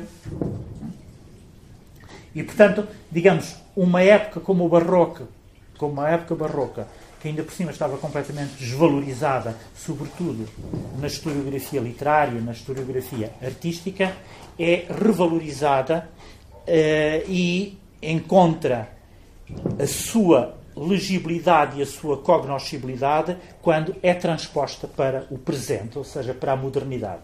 E por sua vez, a modernidade só é perfeitamente compreensível, do ponto de vista do Benjamin, quando ela passa a fazer parte desta constelação de que o barroco uh, alemão faz parte. E, portanto, aqui o esquema temporal uh, nesta visão da história é um esquema temporal que não é linear, né? que admite uh, saltos no tempo, que põe em constelação épocas históricas completamente diferentes e que não são contíguas umas às outras, que não é determinada por nenhum esquema uh, causal e que, sobretudo, não vê a história como algo homogéneo e contínuo. Né? Ele introduz a descontinuidade, o princípio da descontinuidade. E não só introduz o princípio da descontinuidade, como nos diz, o princípio da continuidade é um princípio catastrófico. Eh, é aquele que é responsável pelos desastres que nos estão a acontecer. Eh, e, e, portanto, porquê? Porque é que é, é responsável por isso? Porque trata-se da visão da história construída pela, por uma ideologia, que é a ideologia do progresso, uh, e é, sobretudo, a partir dessa ideologia que depois, digamos, essa ideologia é aquela que vai determinar, uh, digamos, toda, toda, toda, toda a tensão histórica que leva à guerra, que leva à miséria, que leva aos desastres eh, que o princípio do século XX, de, enfim, dos quais ele tinha sido testemunha no, no, princípio do século XX, portanto a Primeira Guerra Mundial e depois a Segunda Guerra Mundial eh, e depois a Segunda Guerra, o eclodir da Segunda Guerra. Este texto é o texto escrito precisamente ali no momento de, uh, anterior à eclosão da Segunda Guerra Mundial. E portanto todo o esquema, uh, toda a concepção da história do, do, do Benjamin pressupõe a ideia de que a história é uma construção ideológica. E é essa construção ideológica que ele quer criticar e quer interromper. E então vai privilegiar, sobretudo, não a continuidade e não o movimento em direção ao futuro, mas a suspensão. Aquilo que se detém, aquilo que pode ser detido. Aquilo que seria verdadeiramente revolucionário do ponto de vista do Benjamin seria não o comboio da história que, que avança em direção ao progresso, mas a hipótese de, de ter a história. O momento revolucionário por excelência seria o momento em que a história é detida, em que se consegue um momento de paragem.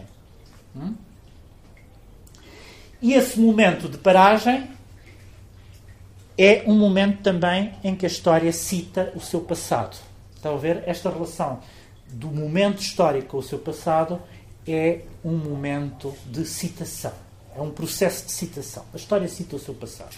A Revolução Francesa, diz ele noutro momento, cita a antiga Roma. Uh, e, e, quando ele diz que a Revolução Francesa cita a antiga Roma, uh, introduz aí uma, uma, uma, visão daquilo que seria os antecedentes da Revolução Francesa, que não são os antecedentes uh, que nós estamos habituados a pensar do ponto de vista do esquema temporal portanto, da, da, da, cronologia histórica, tal como ela é construída uh, pela historiografia tradicional. Hum? Ora, aquilo que, que, que o Benjamin chama imagem dialética, voltando novamente à, à passagem que eu li, no, a primeira delas,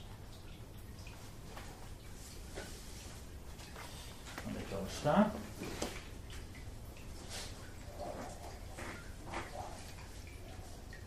Aliás, eu, eu, pus os olhos agora em cima de uma da última, não, da penúltima tese, ou melhor, da adenda à, à tese 17, as teses são 18, uh,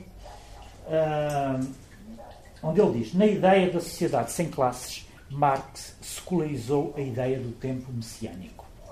Evidentemente, quando eu há bocado estava a dizer que a crítica do Horkheimer ao Benjamin era de que ele, eh, no fundo, estava a dar uma ideia mística da história, eh, este misticismo, aquilo que o Horkheimer chama misticismo, não é nada mais, nada menos do que messianismo. É? Mas um messianismo, e portanto aqui evidentemente a mística judaica entra em linha de conta, eh, a questão do, do, do messianismo, mas uh, de uma maneira completamente livre. É? De uma maneira completamente livre, e, tão livre, e às vezes tão paradoxal, que se cruza com o marxismo. Uh, na ideia da sociedade sem classes, Marx secularizou a ideia do tempo messiânico. É, é, uma coisa interessante. E, portanto, este tempo, esta temporalidade histórica a que o Benjamin quer chegar é uma temporalidade de tipo messiânico. Simplesmente o messianismo, tal como nós o entendemos eh, de uma maneira mais ou menos corrente, é a ideia de que o Messias vai chegar num tempo futuro e a chegada do Messias corresponde a um, enfim, a um acontecimento último, não é? Ou seja, é, no fundo, o, o, o, a vinda do Messias é o dia do juízo final, se quisermos. É? E, portanto, o, Messias faz-se anunciar, eh, do, quer dizer, do ponto de vista do messianismo judaico, o Messias não chegou, como sabem. Uh, e, uh, enfim, os, os espíritos messiânicos estão à espera da vinda do Messias. O Messias está sempre anunciado, mas ainda não chegou, ele não chega. Do ponto de vista do Benjamin, a vinda do Messias não se mede dessa maneira. O Messias já chegou. Ele está a chegar a todo o momento.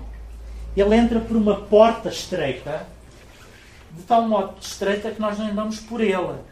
Suponho que ele diz isso numa das suas teses.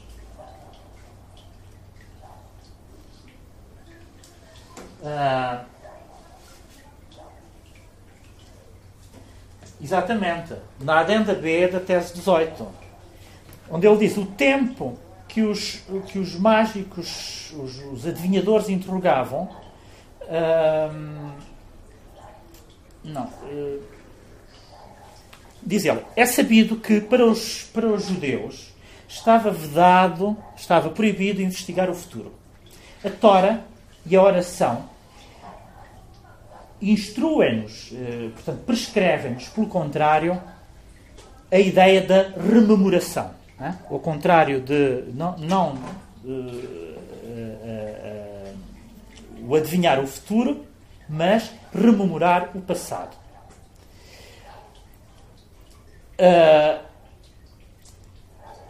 isto libertava-os do encanto do encanto do futuro, o qual futuro, futuro que do qual eles são uh, uh, do, que eles, do, do, do qual eles são uh, vítimas quando procuram respostas junto dos, dos adivinhos. Mas nem por isso o futuro se tornou para os judeus um tempo homogéneo e vazio, uma vez que ele, ele o, uh, uma vez que nele, uma vez que nesse tempo homogéneo vazio, cada segundo era a pequena porta através da qual podia entrar o Messias. Ou seja, existe o tempo homogéneo e vazio, que é o do esquema temporal contínuo, e o messianismo, a vinda do Messias, interrompe esse, essa temporalidade contínua. Uh, mas o Messias é um Messias não que anuncia um momento que vai ser percebido por toda a gente, que corresponde a uma espécie de dia do juízo final em que uh, enfim, o mundo se altera completamente, em que, em que se entra numa outra ordem do universo, mas uh, a vinda do Messias é algo de quase imperceptível. Ele entra por uma pequena porta, de tal modo que o espectador, o indivíduo, nem dá por ele. Ora, a ideia messiânica, a ideia benjaminiana do Messias é a deste Messias quase imperceptível, que é dotado de uma espécie de força muito peculiar e que faz com que ele entre por, umas, por uma porta. Portanto, o Messias é alguém que está sempre a vir. Isto é, ele não está por vir, mas ele está sempre a vir. Está a entrar todo, por essa porta em todos os momentos. O problema é que nós não damos por ele. Esta é a grande questão benjaminiana. Né? Ou seja, o tempo messiânico, se nós, uh, cabe ao historiador, tentar percebê-lo, esse tempo de interrupção do tempo do, do, do, do contínuo da história. O problema é que nós não damos por ele. E não damos por ele porquê? Porque estamos determinados por um esquema temporal que nos arrasta sempre em direção ao futuro e que vai acumulando passado como se fosse um conjunto de destroços. Estão a ver? o que é que está aqui Isto, no fundo, corresponde a uma ideia altamente revolucionária, só que não se serve, digamos, dos instrumentos e dos mecanismos uh, de, com os quais nós estamos habituados a pensar aquilo que é a revolução. Nós estamos uh, habituados a pensar que a revolução se faz através de ações uh, violentas que quebram a ordem do mundo que introduzem uma nova ordem completamente diferente uh, e, portanto, toda a gente dá por isso. Não é? E, portanto, este messianismo uh, em que há um Deus que está sempre por vir corresponderia à, diz ele outro momento, à secularização da ideia marxista ou marxiana da sociedade sem classes. Já do ponto de vista deste Messias imperceptível que não está por vir mas que está sempre a chegar, aquilo que uh, ele introduz como. Quer dizer, o que o Benjamin está a insinuar que deve ser a nossa tarefa, a grande tarefa revolucionária, será a capacidade de perceber essa vinda quase imperceptível do Messias a todo o momento. Cada momento da história pode tornar-se um momento messiânico e, portanto, pode tornar-se um momento revolucionário. É preciso é que nós cheguemos a um conceito da história que nos permita perceber esses momentos revolucionários. Hum? E, portanto, aqui, o, digamos, o, o, o, mecanismo, o dispositivo fundamental do pensamento benjaminiano sobre a história é a questão da suspensão, da interrupção. É preciso interromper, é preciso suspender. E é nessa suspensão que ele vai introduzir o conceito de imagem dialética. Porque vai dizer a história não é um contínuo, não é esse tempo cronológico que se sucede segundo uma lógica da continuidade das causas e dos efeitos, mas ela é imaginal, bildish. E é imaginal na medida em que cria uma constelação em que um determinado momento da história pode ser colocado a par de outro momento da história completamente diferente. e pode mesmo situar-se nos seus antípodas ou nos seus extremos. Hum?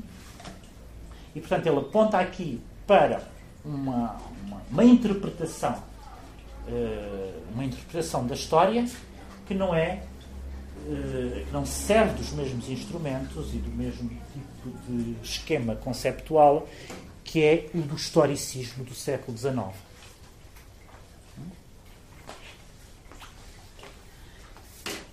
E é aí, portanto, depois de percebermos isso, é que podemos perceber o que é que ele quer dizer com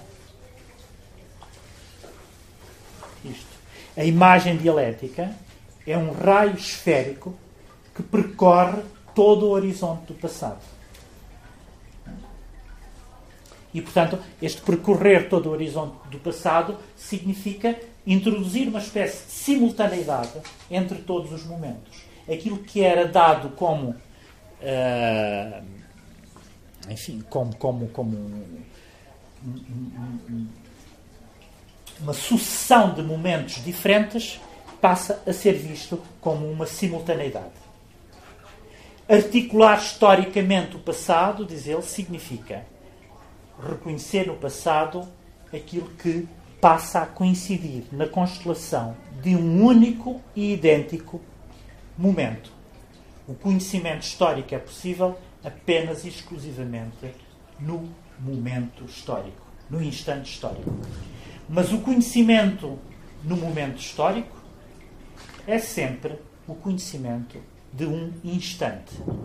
No momento em que o passado se contrai no instante, ou seja, na imagem dialética, ele passa a fazer parte da recordação involuntária da humanidade.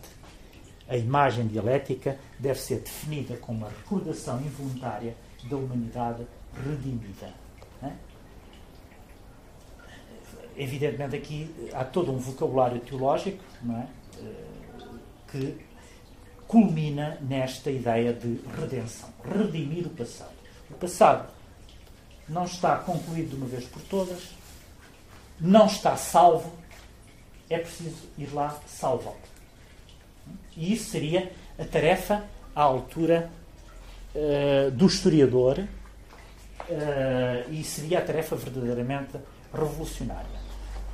Depois, há outro momento em que ele diz o seguinte: aquilo que distingue as imagens das essências, aquilo que distingue as imagens das essências da fenomenologia, portanto, das essências que a fenomenologia. Uh, sobre as quais a fenomenologia fala, é o seu índice histórico.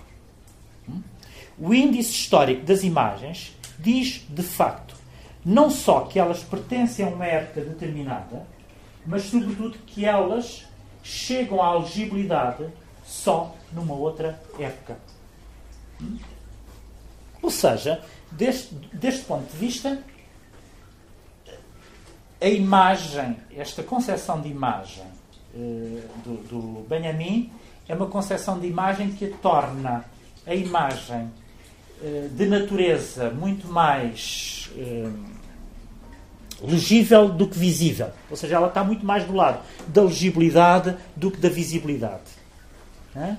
Muito embora ele, ele chame imagem, na verdade, todo o vocabulário que ele utiliza para definir está é do lado da legibilidade. Do mesmo modo que, no fundo, se nós acompanharmos digamos, o seu vocabulário eh, eh, nestas, nestas teses sobre a filosofia da história, percebemos que a sua concepção da história é a da história como um texto. Uma história que se torna legível. Uh, e ele fala do índice histórico das imagens. Índice histórico, com isto ele quer dizer que as histórias são determinadas. Uh, são, são uh, sim, as, eh, ou melhor, as imagens são determinadas historicamente. Elas apontam para um determinado momento da história. O início histórico das imagens significa isso, que nelas há uma remissão para uma determinada época, para um determinado tempo. E, portanto, o início histórico das imagens diz de facto que elas não apenas pertencem a uma época determinada, mas, sobretudo, que elas são uh, que elas chegam à legibilidade, ao estado de legibilidade, só se tornam legíveis numa época determinada posterior. Hum?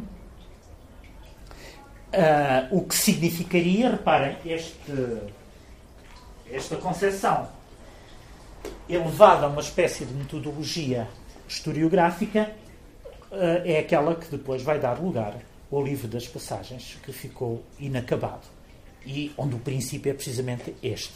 O século XX, a modernidade, uh, a nossa modernidade própria do século XX, só é uh, legível, só chegou ao momento da sua cognoscibilidade, precisamente porque ela pôde ser uh, sonhada pelo século XIX, porque as imagens próprias do século XIX contêm esse índice histórico que depois, quando é remetido para uma época posterior, as torna, uh, torna essas imagens dotadas desse índice histórico reconhecíveis e legíveis. Estão, estão a entender?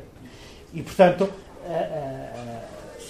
aí, enfim, a, a partir de, de, dessa metodologia, ele vai poder, por exemplo, eh, fazer uma espécie de, de, história material do século XX e uma história ao mesmo tempo total, social eh, e, e, e tudo o resto, a partir de pequenos detalhes que são aqueles que vêm das, dos elementos eh, que estão a ser enfim, que surgem como novidades absolutas na grande metrópole do século XIX, como é a Paris do Segundo Império.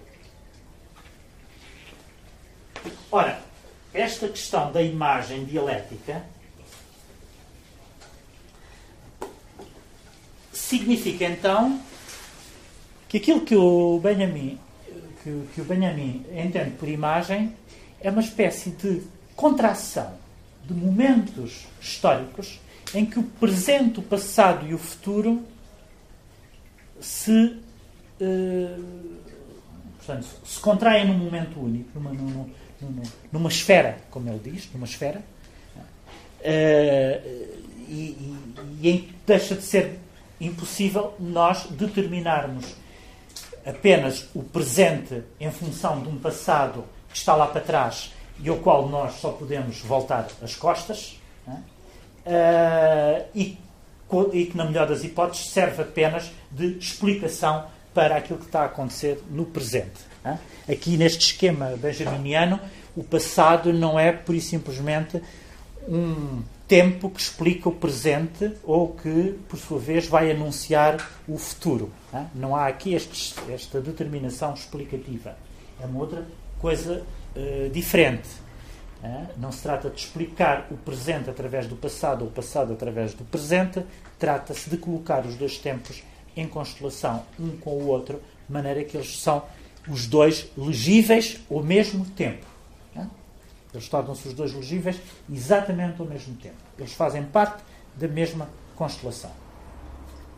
É demasiado abstrato isto, não é? Assim um bocado. Mas, mas torna-se muito mais fácil. Quer dizer, nós percebemos a produtividade deste conceito de história.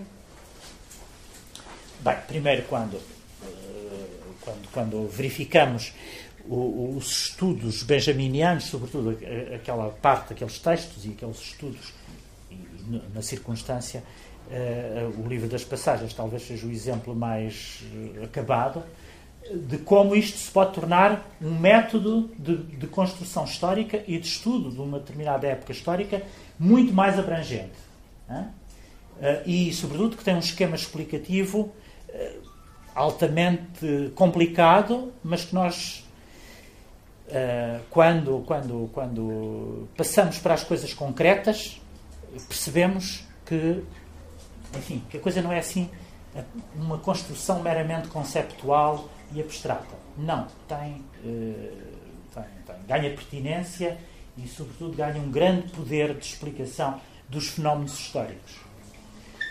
E depois, estas teses sobre a filosofia da história e, sobretudo, esta questão que tem a ver com o romper do tempo contínuo, que eles chamam homogéneo vazio, do esquema temporal de uma concepção da história uh, que é do historicismo, uh, nós percebemos-la percebemos melhor em função da sua preocupação em chegar a um conceito de história que não seja determinado pela ideologia historicista, é? Que ele acha que é, uh, uh, e portanto que teria construído uma, uma ideologia da história. É? Teria, portanto, do, do, seu ponto de vista, a história é sempre uma construção ideológica. E, é, e, e, se é uma construção ideológica, ele, como se quer situar numa posição ideológica oposta a essa construção ideológica, ele vai denunciá-la. Enquanto, eh, portanto, o, o, que é que significa essa construção ideológica? Não? É? O que é que essa construção ideológica tem de específico? E o que essa construção ideológica tem de específico, diz ele, é essa continuidade que é responsável pela acumulação de destroços e que é responsável pelo desastre eh, que, na circunstância, era uma iminência eh, a que ele estava a assistir.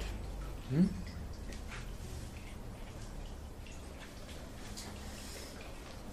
Mas uh, tem alguma pergunta a fazer sobre isto para eu prosseguir um pouco? Ou isto não vos sugere grande coisa?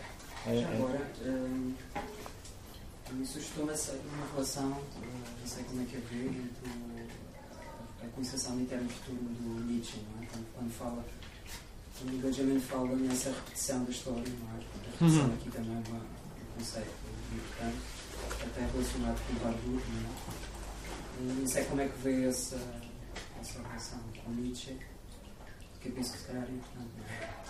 Sim, eh, mas o. Bom. Eh, eh, aqui, aqui neste caso, quer dizer, em relação a relação do, do, do nas, na, no, nas teses sobre o conceito de história, tenho a impressão que nós não encontramos, dificilmente, há uma transposição, encontramos pontes para a ideia de eterno retorno, a ideia nietzscheana do eterno retorno.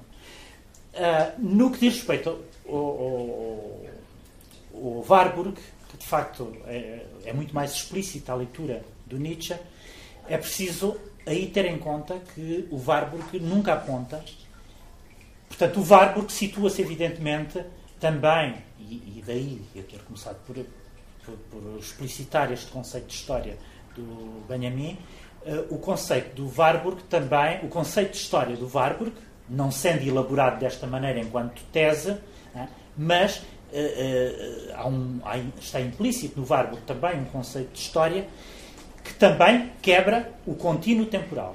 Uma história que não seja contínua, mas que seja feita de descontinuidades. Mas essa descontinuidade não é uma descontinuidade cíclica, à maneira do, do Nietzsche. Portanto, a ideia do, da história do Warburg não é a de uma historicidade cíclica. Muito embora também aqui, provavelmente, como eu também estou a simplificar demasiado a ideia do eterno retorno do Nietzsche, porque no Nietzsche, e, e nesse aspecto, por exemplo, a interpretação que o Deleuze faz dele é muito eloquente a, a respeito disso, o eterno retorno também não significa exatamente o voltar exatamente ao mesmo ponto, não é? O retorno do mesmo nunca é exatamente o retorno do mesmo, não é? O que re... no retorno do mesmo, aquilo que retorna não é exatamente o mesmo, não é? Eh, no Nietzsche. Mas de qualquer das maneiras, digamos, esta hipótese cíclica tanto do, do, na concepção nietzschiana do eterno retorno, como na hipótese cíclica do tempo ritual do mito, que é outra hipótese também do tempo, que é outra. Portanto, o mito também tem a ver com essa concepção do tempo cíclico. Nenhuma dessas hipóteses de tempo cíclico podem iluminar a concepção de, eh, descontínua da história do Warburg. Percebe? Portanto, não é um tempo cultural e mítico que está ali em causa no Warburg. Uh, também não é o tempo contínuo, é? mas também não, é, também não é esse tempo cíclico. Porquê? Porquê é que não é o tempo cíclico? Porque a memória tem a capacidade de ser dotada de uma espécie de energia, a energeia, é? que faz com que uh, as coisas se repitam de uma maneira. Portanto, essa tensão leva a uma produção de uma outra coisa diferente. A ninfa não regressa da mesma maneira. Ela é dotada de uma espécie de energia que faz com que ela se transforme em cada uma das suas aparições. Ela parece completamente transformada. E, portanto, não, não, não, é uma, não é uma manifestação de uma ninfa que seria uma invariante. Uh, e, portanto, o tempo aí não é cíclico. Não se trata de regressar a, a uma ninfa originária, uh, ou, ou como, como, no mito se regressa a qualquer coisa uh, eternamente, não é? portanto, o tempo não é contínuo, não há história. No mito não há história. E, nesse caso, o tempo mítico é o contrário do tempo histórico. E por isso é que ele é circular, mas completamente circular. Ora, tal como o, o Warburg uh, tentou uh, apontar para uma concepção da história, ou seja, toda a sua concepção da imagem pressupõe um tempo histórico que não é o tempo contínuo, mas que é ao mesmo tempo dotado de uma energia que permite a produção do novo, permite a produção da novidade e não meramente a repetição daquilo que já existia antes. Também aqui no caso do Benjamin, o seu conceito de uh, imagem dialética, o facto de ele querer colocar na mesma constelação tempos históricos diferentes, significa o poder atuar sobre o passado de maneira a transformá-lo, a redimi-lo. É, é, a palavra uh, que o, o, no fundo, no vocabulário teológico do, do Benjamin, a palavra mais, mais, mais, mais adequada. De modo a ver essa espécie de redenção. Evidentemente, enfim, eh, a dificuldade em perceber isto tem que ver precisamente com o facto dele jogar aqui com uma linguagem que não é a linguagem que nós utilizamos. Provavelmente, se não fizermos referência ao misticismo judaico, não percebemos absolutamente nada disto. Uh, mas uh, aquilo que ele quer, no fundo, fazer é transportar para um plano completamente secularizado e profano aquilo que é da ordem do, do, do, do teológico. Né? Portanto, ele agarra em conceitos teológicos, sobretudo agarra na questão do messianismo judaico e transpõe para, uma ideia, para a ideia de uma concepção da história que deve chegar a uma história sem classes. Né? e aqui, evidentemente, ele entronca no marxismo. Né? Há aqui uma mistura de marxismo e de teologia que provoca uma mistura um pouco explosiva, evidentemente, que nós temos dificuldade muitas vezes em pensar, mas que ao mesmo tempo é, não deixa de ser, quer dizer, que é bastante interessante e, e, e não pode ser visto apenas como um jogo meramente intelectual, o que está aqui em causa é muito mais profundo. Trata-se de uma visão da história determinada por uma situação de catástrofe eminente, é?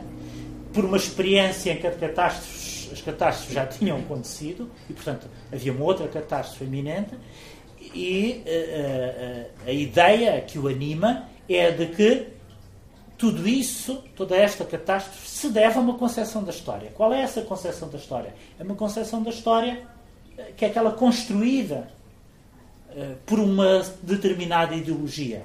Né? E então é preciso romper com essa ideologia e chegar a uma outra construção da história.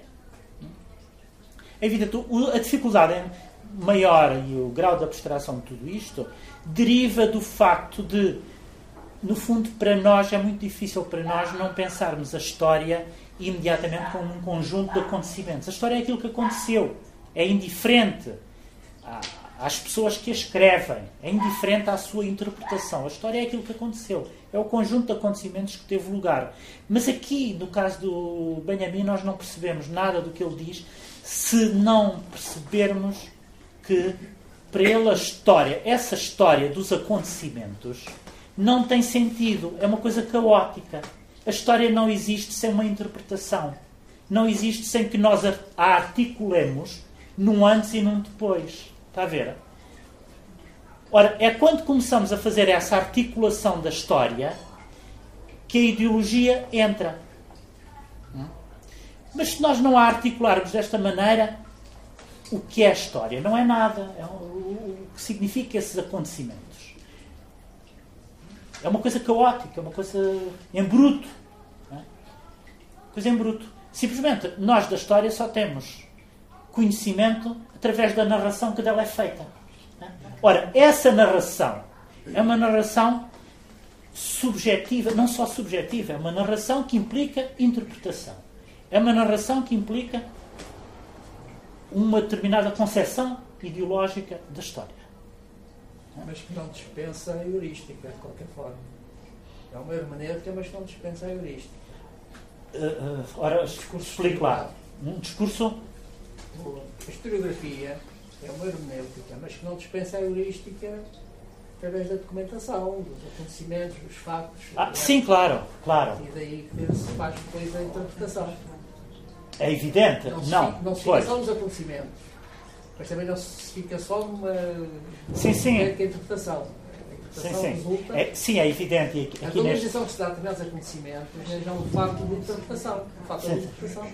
Uhum. Portanto, nunca se pode perder no discurso historiográfico os factos, os acontecimentos.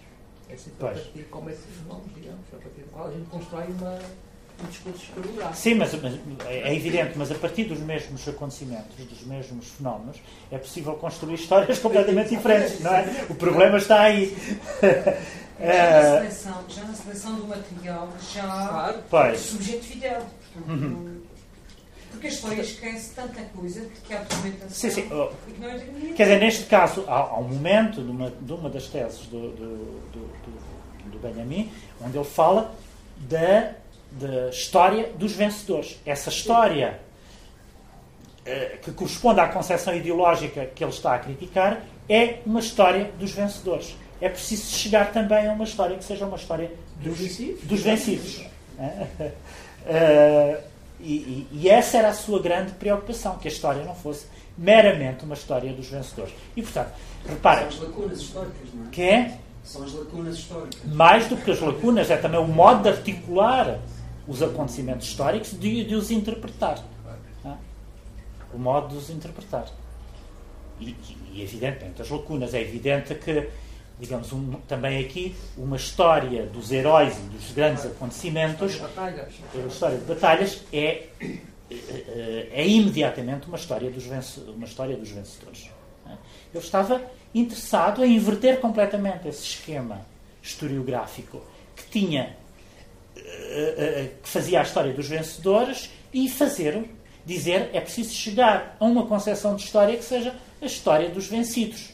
Ou seja, uma história que não fosse voltada só para o, e nesse aspecto seria uma história que não era voltada só para o passado, mas seria uma história que teria a potencialidade de interromper o contínuo temporal e de determinar o futuro. Está, está, está a ver? Ou seja, de passar à ação. Uma história que permitisse passar à ação. Ou seja, uma história que incluísse em si um movimento revolucionário. Que fosse também. Eh, o movimento revolucionário aqui é, corresponde a um momento de suspensão. Suspender a história. E aqui ele introduz, aliás, um conceito que parece completamente paradoxal, que é é preciso chegar a uma dialética em estado de suspensão uma dialética suspensa. Dialectic im Stillstand. É um conceito que é uma coisa completamente paradoxal, porque se é dialética, não pode ser uh, suspensa, não é? Porque a dialética implica sempre esse movimento contínuo. O que seria uma dialética em estado de suspensão? É uma coisa completamente que nos obriga a pensar de outra maneira, não é? E, e, que, evidentemente, obriga a entrar neste jogo de linguagem, porque se nós não quisermos entrar neste jogo de linguagem, dizemos que tudo isto é um, tudo isto é um disparate, que, aliás, foi a resposta que o Horkheimer lhe deu, não é? E o Horkheimer não é propriamente um estúpido nem um ignorante, mas disse isso, eu não acredito nada disso, isso é uma mística, aliás, é uma mística perigosa. É pena que eu não tenho aqui uma mística perigosa e Talvez eu encontre essa citação aqui.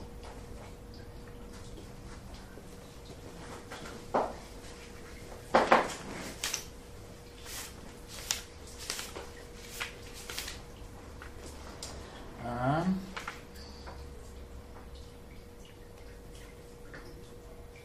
ah, exatamente, olha, ainda bem.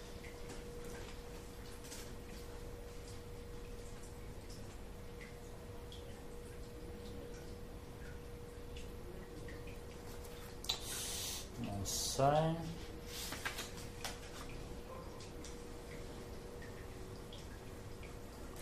User N8. Espera, está assim. N8. Vou ver se encontro. Ah, é, é lá aqui. Diz ele o seguinte: uma carta de Horkheimer de 16 de março de 1937 sobre o problema da incompletude da história. Diz-lhe o Horkheimer nessa carta, e portanto aqui ele abre aspas e cita: a asserção da não definitividade é idealística. É pena que hoje não esteja cá o curto. diria, viria, viria confirmado pelo Arcana as suas. Mas pode-lhe dizer para ele ficar. Portanto, a asserção da não definitividade é idealística. Se nela não está subsumida a tese da definitividade, do caráter definitivo da história. A injustiça passada, diz o Horkheimer, aconteceu e está definitivamente concluída. Os mortos estão verdadeiramente mortos. Se se uh, toma completamente a sério a não definitividade, o caráter não definitivo da história, é preciso acreditar então no juízo final. É? Talvez uh, é preciso acreditar no juízo final. E depois ele abre parênteses, uh, põe três pontos a dizer que aí faz uma. avança mais à frente para a carta, diz assim: talvez na em relação ao, não, ao caráter não definitivo da história, existe uma diferença entre o positivo e o negativo. Isto é, que a injustiça, o horror, as dores do passado são irreparáveis. A justiça exercida, as alegrias, as obras referem-se ao tempo de maneira diferente porque o seu caráter positivo é amplamente, é amplamente negado pela caducidade. Isto vale, acima de tudo, para a existência individual, na qual não existe felicidade, mas antes infelicidade por vir. Uh, e depois o resto eu não sei traduzir. Sugelata, não faço ideia o que é. Mas depois, portanto, o, o Horkheimer diz-lhe os mortos estão definitivamente mortos, etc, etc. Portanto, eh, eh, se se toma a sério o caráter não definitivo da história, entramos, é preciso que acreditemos no juízo uh, final. É? E o, o, o, Benjamin responde desta maneira, depois de citar, diz assim: O corretivo a estes raciocínios do Arcana está na reflexão de que a história é uma forma ah, de que a história não é apenas uma ciência, diz o, o Benjamin, mas também e, sobretudo, uma forma da rememoração. Aquilo que a ciência estabeleceu pode ser modificado pela rememoração. A rememoração pode fazer do incompleto, entre aspas, a, entre parênteses, a felicidade, um completo. Portanto, fazer do incompleto algo que é completo. E do completo, ou seja, a dor, algo que é incompleto. Isto é teologia, de facto, diz ele. Mas na rememoração, nós fazemos uma experiência que nos uh, proíbe de conceber a história de modo fundamentalmente ateológico. Na medida em que, em, na medida em que não nos é lícito tentar descrevê-la em conceitos imediatamente teológicos. Ou seja, ele confirma isto é de facto teológico. Mas a história não é meramente uma ciência, é também algo que é objeto de uma rememoração. E essa rememoração é que pode fazer do incompleto algo completo e o contrário do completo, algo incompleto, através do processo da rememoração. E, noutro momento, desculpem lá, MS 462, ver se encontro.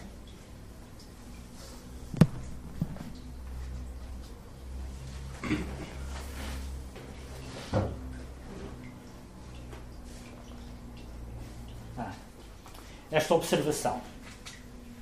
Na remuneração, nós fazemos, é outra vez a mesma frase, exatamente a mesma que ele repete, isto são notas, hein? notas são materiais que ele foi escrevendo para escrever as teses, para depois uh, dar forma definitiva, uh, portanto, materiais aos quais ele deu forma definitiva nas teses. Na remuneração, nós fazemos uma experiência que nos uh, proíbe de conceber a história de modo fundamentalmente ateológico. Ateológico, é a negação, o A uh, da negação grega. Na medida em que não nos é lícito tentar escrevê-la com conceitos teológicos. Ah, ainda que não nos seja lícito, é isto, desculpem, a minha tradução estava mal feita. Portanto, na rememoração, nós fazemos uma experiência que nos proíbe de conceber a história de modo fundamentalmente ateológico, ainda que não nos seja lícito tentar descrevê-la com conceitos teológicos. Hum? O meu pensamento reporta-se à teologia como o mata-borrão à tinta. Ele é completamente, uh, fica completamente embebido dela, da tinta. Porém, se eh, continuasse tal como quer o mata-borrão, hum, deixa-me ler primeiro para depois conseguir. Portanto, o que ele diz é o seguinte: o meu pensamento reporta-se completamente à teologia, tal como a carta, eh, tal como o mata-borrão se refere portanto, a, minha relação do pensamento com a teologia, eu aqui já estou a fazer parágrafos para isto sonar mais compreensível. A relação do meu pensamento com a teologia é como a relação do mata-borrão com a tinta. Hein?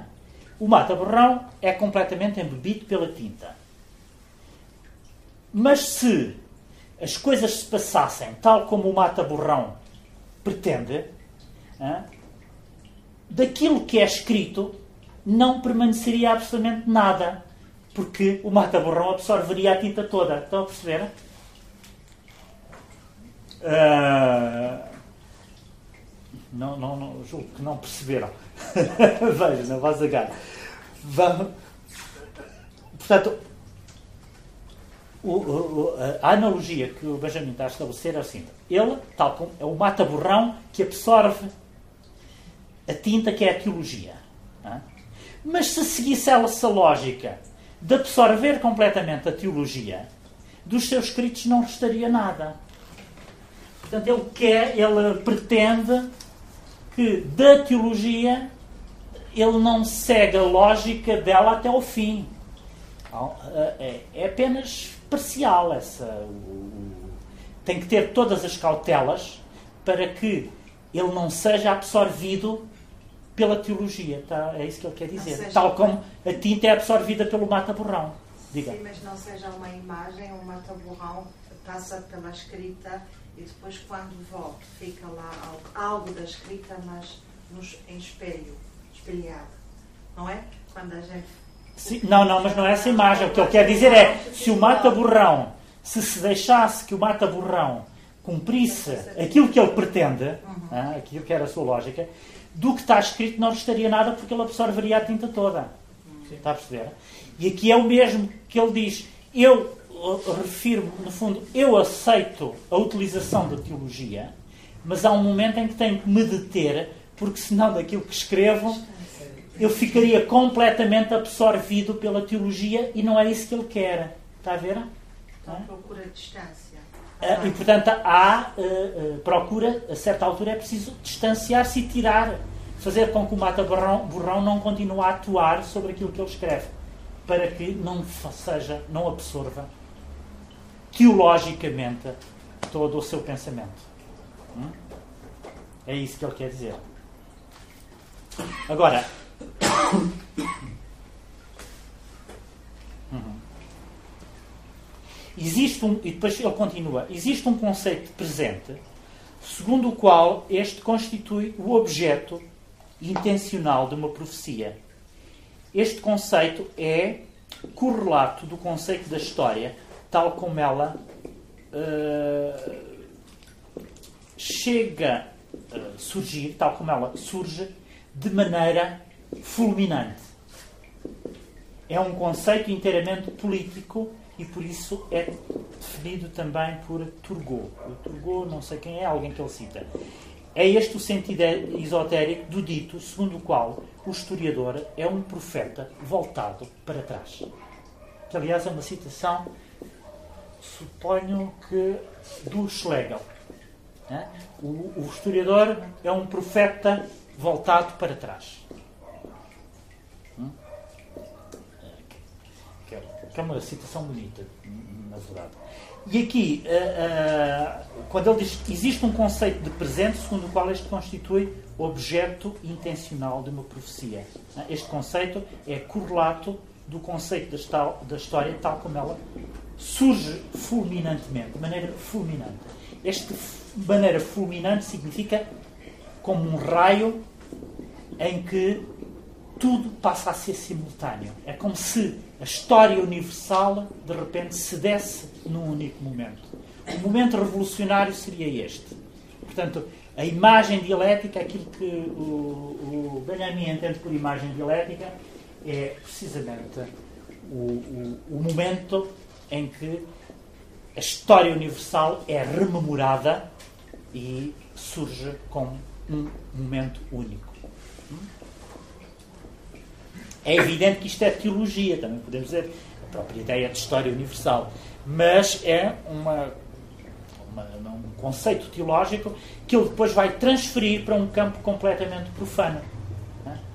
Uh, e, e, por isso vai falar em uh, sociedade sem classes, revolução, chegar a um conceito de história que, uh, que não seja catastrófica, etc, etc. Estão a ver? Então vai transferir. Mas aqui há outro. Este momento do presente, uh, este momento do presente, é que ele chama fulmi, fulmínio ou fulminante, em que, portanto, que tem a possibilidade de uh, fazer aparecer a história completa, ele vai chamar, noutro momento, aquilo que é o tempo de agora através de uma palavra alemã que é que não é fácil traduzir também. Onde é que está? O Word. Sim, o Word. Se Não havia. Eu.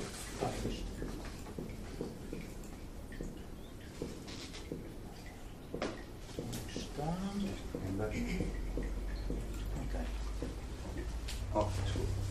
Estás a revelar daqui a pouco. Sim, é, podem ir à vontade, podem gravar. oh, mas o que é que eu fiz aqui? Já está. Word. Então não há uma palavra para o Word? Ah, vamos acabar, desculpem lá. Só, só escrever esta palavra e. Mas que Word? Sim, é para abrir o documento. Não, não abre. Não, está a abrir, isso é para abrir. Ah. Bom, deixa-me escrever aqui. Pode escrever aí, podes. Pode escrever aí. Ah, mas. Atrás, cá.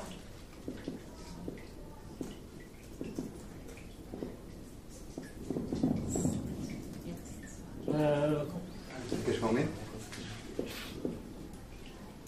sim. Diz aqui a fome. 24. Aí. Mais. 37. 42.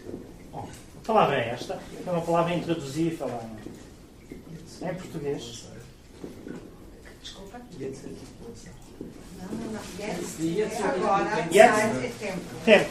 Portanto, a tradução literal é tempo. Tempo de agora. Tempo de agora. O tempo de agora. Não colocou o latim icat nunc? Não, aqui agora. Não, Não. não. Não tem nada de eh, local. Ah, sim. Não tem nada de, de especial. É o tempo de agora, é este tempo messiânico a que ele se refere, onde se dá a constelação de todos os momentos da história. A presença total, exatamente. A presença total. É isto, o tempo de agora. O tempo do agora, em que tudo se torna presente. Tudo se torna presente.